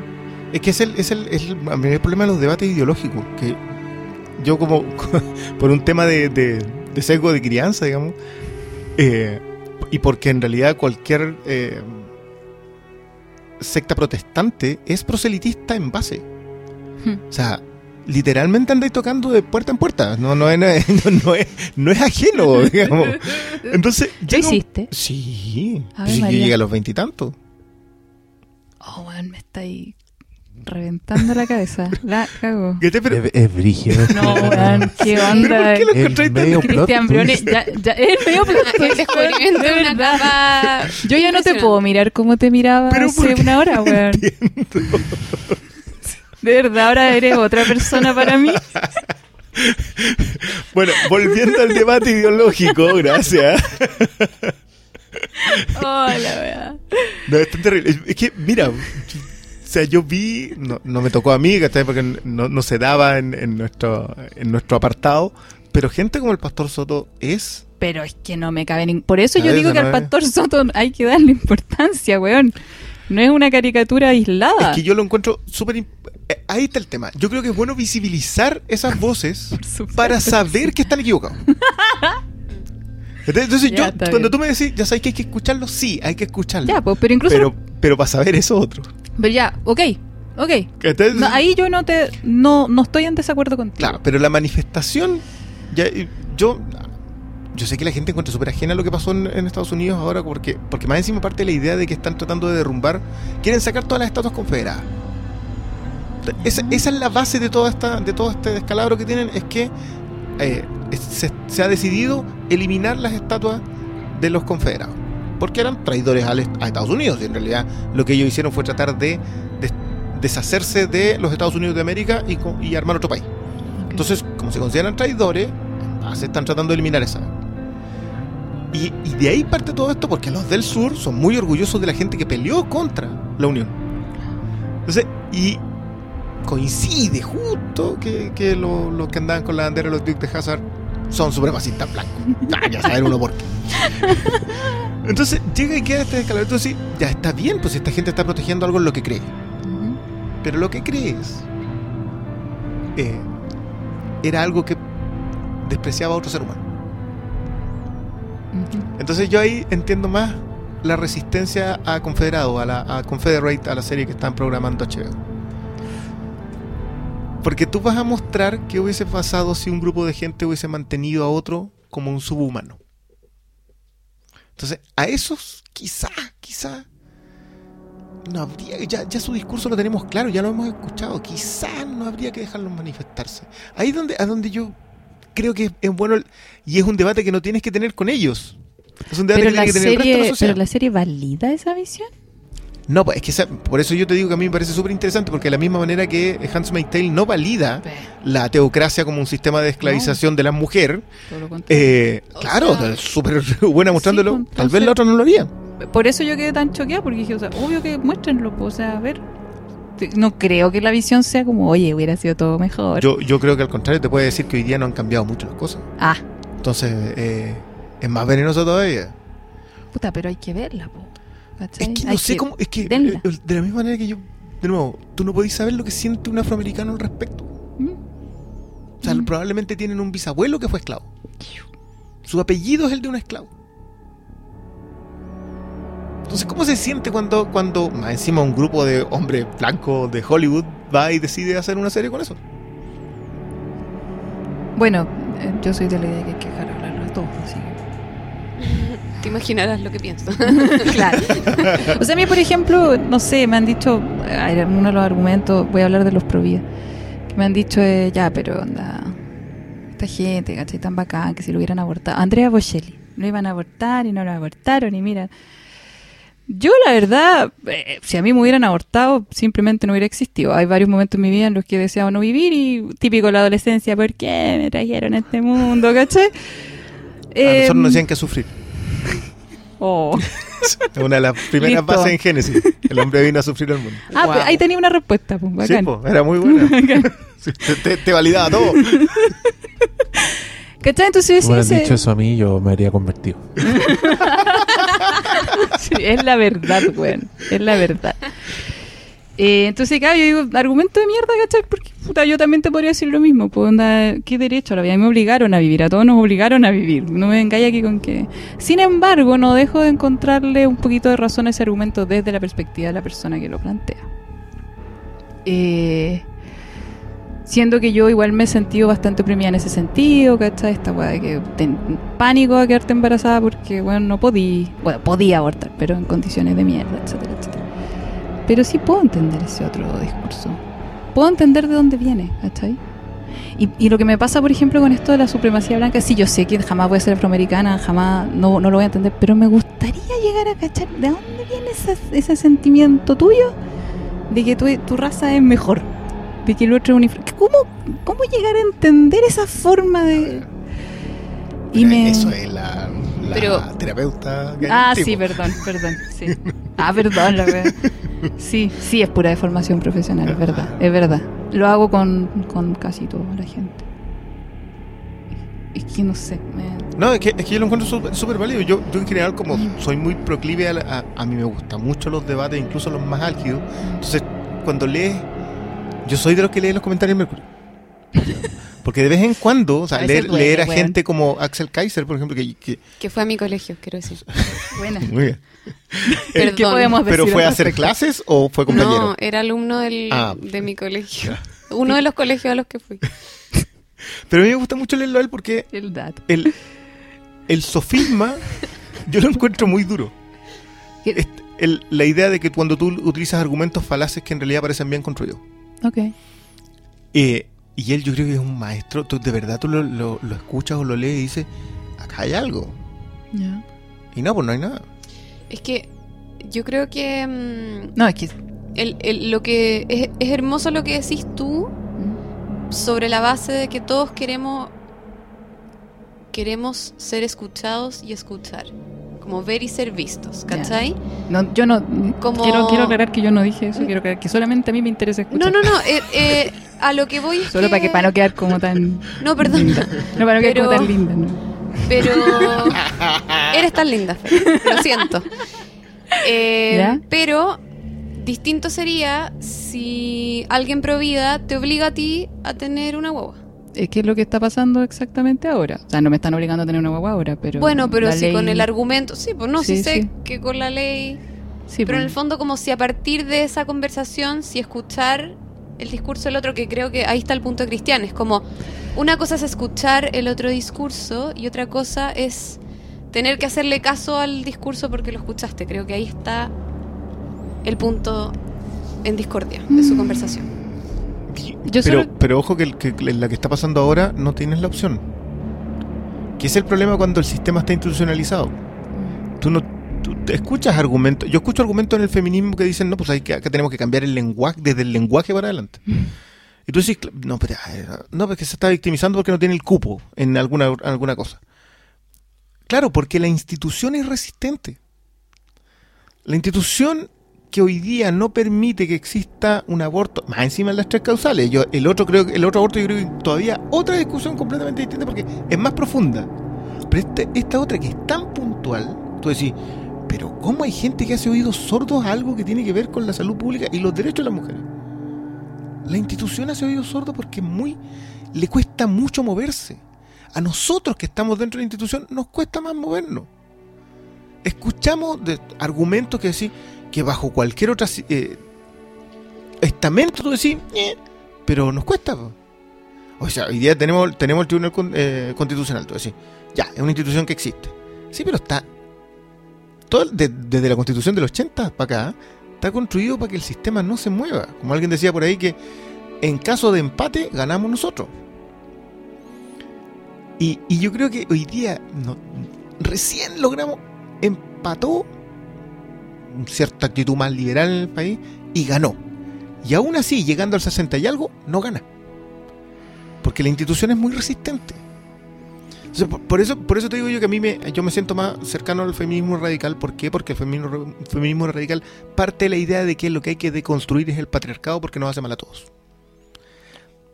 Y por eso, cada vez que como que digo, no, esto a lo mejor no, y, y siempre vaya escarbando a lo otro.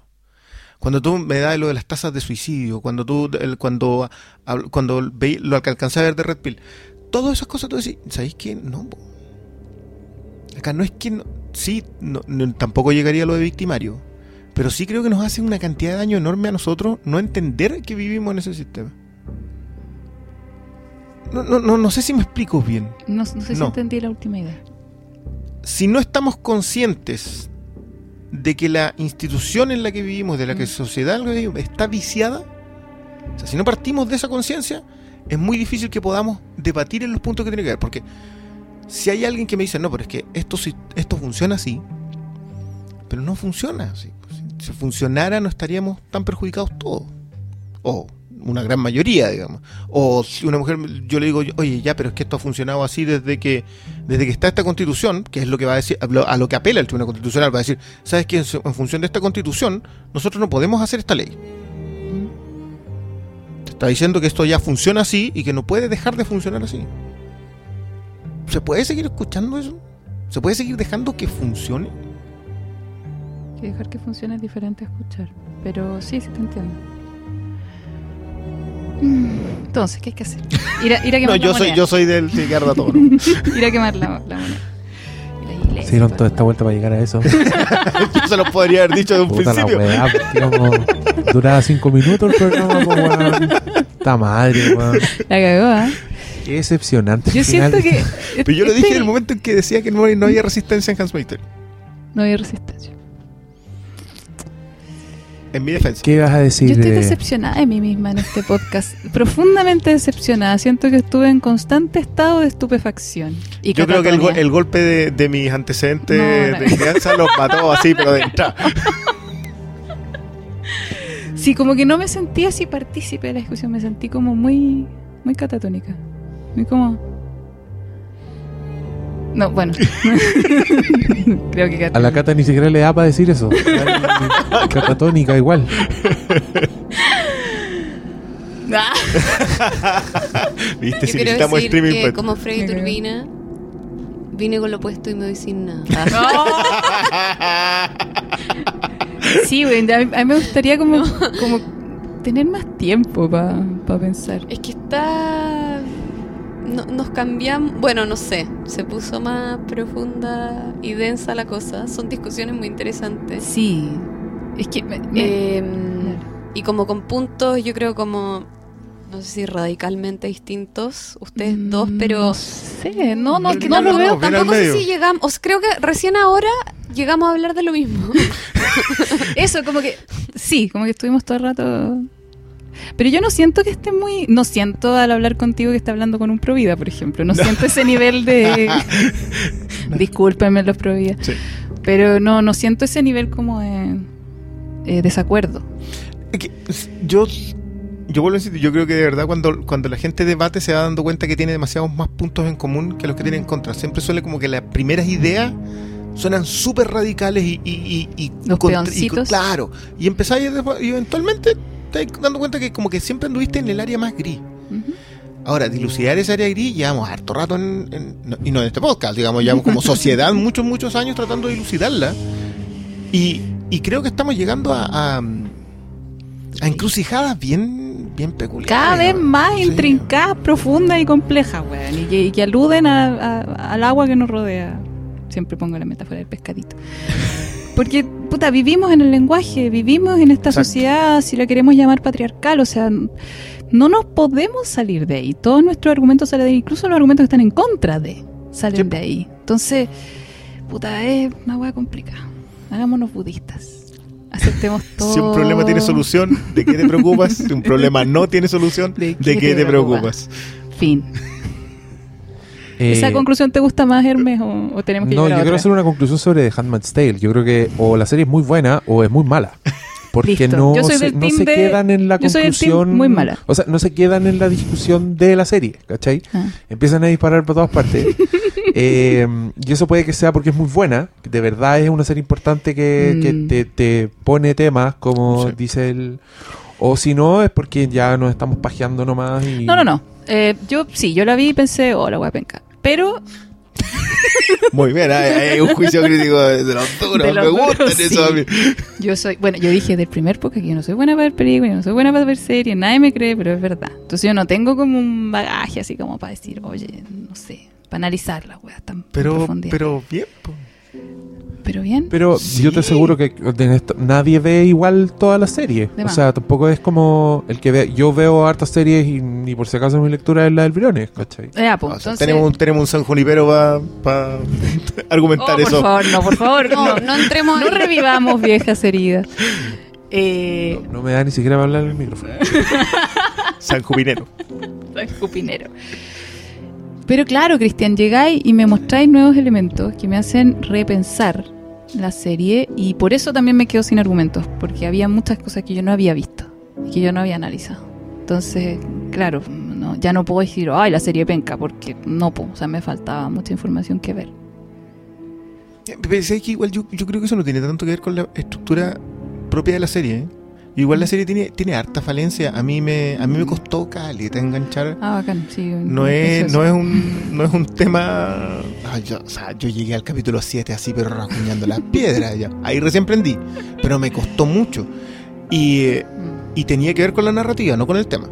Yo encontraba que había temas que estaban. Yo, yo sí, es, es fácil decir Sí, que... Debe ser cosa de gustos, porque a mí en cambio me pasó que hay ciertas series como mm, Stranger Things, como The OA, que yo he visto como Handmaid's Tale, en que creo que hay un montón de temas interesantes para discutir, pero que en realidad a mí el primer capítulo me enganchan de una manera con la protagonista, o con el protagonista en el caso de Stranger Things, que yo quiero seguirlo hasta el final. Ah, como que le agarráis Y hay, y hay hoyos temporales, y hay mm, discordancia narrativa, y hay falla en el guion, que yo me fijo demasiado en los guiones, pero ya no me importa porque quiero a ese protagonista, que es algo que me pasa con muchas ficciones, que es algo que no me pasa con muchas ficciones. Por ejemplo, ya no sé, acá me quemo, pero yo, por ejemplo, odio House of Cards. Porque odio al protagonista de House of Cards. No, no Y vi hasta la tercera temporada y no pude más porque en verdad me cae mal. Y he parado de ver muchas cosas porque no voy con nadie, ¿cachai? De Mm. alguna manera, para mí, como Otro, esta otro ejemplo, mina, porque ahí sembraste en terreno varado así, pero aquí no, no tenía nadie discordante. eh, Ah, no le- Otro ejemplo No, de serie que no me gusta, Sí. Homeland. Dejé de verla. Eh, Bala Loca.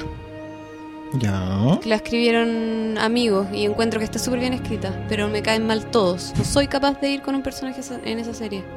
Como que en esta serie me pasa que de alguna manera me muestran a esta mujer que al final dice como, así me llamo y lo que quiero es recuperar a mi hija y yo como, clarísimo, voy Estoy contigo. contigo, estoy contigo. Te acompaño, amiga, como no importa que este sistema funcione más o menos. yo te voy a creer. Yo te acompaño. Eh, ¿Me cacháis? A ¿Y, mí... y con OA? Con Away me pasó lo mismo, pues con esta niñita rusa, como en, en, el, en el pozo con papá, como decidiendo vivir por ese papá. O sea, yo sé que es una serie que está llena de fallas, pero de alguna manera habla desde un lugar como visceral. Como que siento que hay un ingrediente visceral que a mí me atrapa. No. Y que le gana a mí. entiendo Y, y Stranger Things me pasa lo mismo. Siento que ah, la serie, o sea, con el Diego lo hablábamos, era como, ya, pero si este hablara con este, te sobran tres capítulos. Y están todo el rato en la misma Y- y pieza. Son ocho. Pero, y son ocho. Pero uno ama tanto los referentes y estos niños andando en bicicleta y los 80 son como un lugar calentito, como una frazadita calentita con la que te querís tapar, que da un poco lo mismo el resto, ¿cachai? Entonces, No, no, sé, no. yo desde ahí entré y Yo, yo tengo un problema. de la al- defiendo. Al contrario, yo a mí me cuesta caleta ver series en que solo me caigan bien los personajes. O sea, suelo ver más, suelo enganchar más cuando los cuando todos me caen mal. Y es una... o sea, debe ser un vicio de, de HBO en los primeros tiempos. O sea, no sé, pues tú veis Deadwood y no, no hay nadie decente. Eh, pero no me pasa con House of Cards. Que en House of Cards no es que me caigan mal, es que encuentro que no me están diciendo nada. O sea, eh, en The Wire también tú. Sí, el tipo es un cachero y todo lo que queráis, pero, pero son antihéroes súper desagradables. No, en Soprano no hay ningún tipo decente, en Deadwood no hay No, ningún tipo pero en decente. Soprano el- es que te lo muestran en terapia y tú decís como ya entiendo que en este tipo, si yo no te estoy Claro. hablando de la moral del protagonista, no, no, no, pero que hablando te- cómo te cae. Sí, Cómo- cómo y- empatiza, y- y entre comillas, cuánto el, el como cuánto la forma de narrar te permite entrar en un punto de vista, no sé. Tampoco mira, sé si es muy objetivo. lo- entienda- en- déjame ver si, si puedo aterrizarlo. Ajá. Es como cuando la definición del personaje te permite entender que el personaje es más atractivo que la misma historia. Que a mí, me- a mí me pasa con, con las series en las que los personajes me caen mal, pero entiendo de que esas mismas aristas te funcionan. Y por eso me cuesta tanto con Handmaid's Tale. Porque en realidad no veo aristas del personaje, pues la veo sufriendo solamente. Y por eso me gusta el personaje de Alexis Bledel. A mí me gusta mucho ese personaje porque me daba otra, ¿Quién? la, la amiga del principio. La Gilmore, la chica de la Rory Gilmore. No, has visto Gilmore Girls. Eh, excelente. la chica de ojos David. azules que era lesbiana y que había estado casada, etcétera. De ojos azules. Ah, ya. Hoy sí. Que era como su compañera. Sí, sí, sí. Y que termina Ah. mutilada Sí, y, sí, sí, no. y, uf. No, eh, eh, ella sí que es un... Porque ahí el ejercicio como que sentí yo que era mucho, pero me gustaba mucho como, como la idea de que este otro personaje sufría más. Entonces te daba una dimensionalidad extra en lo que estaba pasando. Por eso, por eso, yo, si a mí me gusta como estructura, pero le encuentro cierta flojera, como que es- se hace más pesada. No hay ni una cuota de humor. No hay nada en lo que tengáis una sonrisa, digamos. Ni siquiera en los flashbacks del pasado. No, y hay, eh, hay morbo, hay harto morbo. Por, por cada no humor que hay, pucha que hay morbo. Sí. o sea, Por quizá- cada no humor que hay. ca- porque había oportunidad donde Cada chiste haber que no puesto- tiraron. Eh. hay una escena de Pero- mina mutilada que le cortan el clítoris. Qué lindo. Sí, po. Sí, pues. Tú se me estaba tratando de acordarme, no sé. Claro, cuando la Lola escribe Lidia Sachs, tía Lidia Sachs. Aunt Lidia Sachs. Eso Ah, podría haber sido bueno, tomado las como tías un- también son, son tremendas. La tía Lidia es- las sí. quería, weón. Las quería. Y De esa forma, de esa forma. Era su forma de quererlas. Pero si tenía esas caras como de. mmm, como de quieran su tesoro. Las pero las mutilaba así, Sí, ¿no? po, muy lindo. Muy lindo, hermano. Pero a ver, ¿cómo, el, cómo esta tita dio? Ah, sí, po. sí, ¿cómo es? sí, ¿No sobre es todo el del Antiguo Testamento es así, Puta, sí. sí, vos anda mata a tu hijo, ¿cachai? Mm. Ahí tenéis prueba. Pero ¿cachai que para mí la tía Lidia era, era eso? Era tatita Dios. Si las No, amaba. yo no te voy a discutir con el referente de eso. Ay, cayó bien, Oye, valor. ¿estamos o no? yo cacho. ¿Quieren agregar algo más sobre Handman's Tale, por favor? Pucha. Oye, Amárrense. estoy mala onda. Amárrense. Yo estoy actuando solo como el, el, referee editorial acá. Sí, pues porque si no. Yo le voy a tirar flores a, a todos los actores. Creo que de verdad no hay. Incluso Joseph, Joseph Fiennes, Mm. jamás. Jamás. ¿Qué No le había chuntado una. Ah, ¿no? ¿Qué te pasa con William? ¿Ah?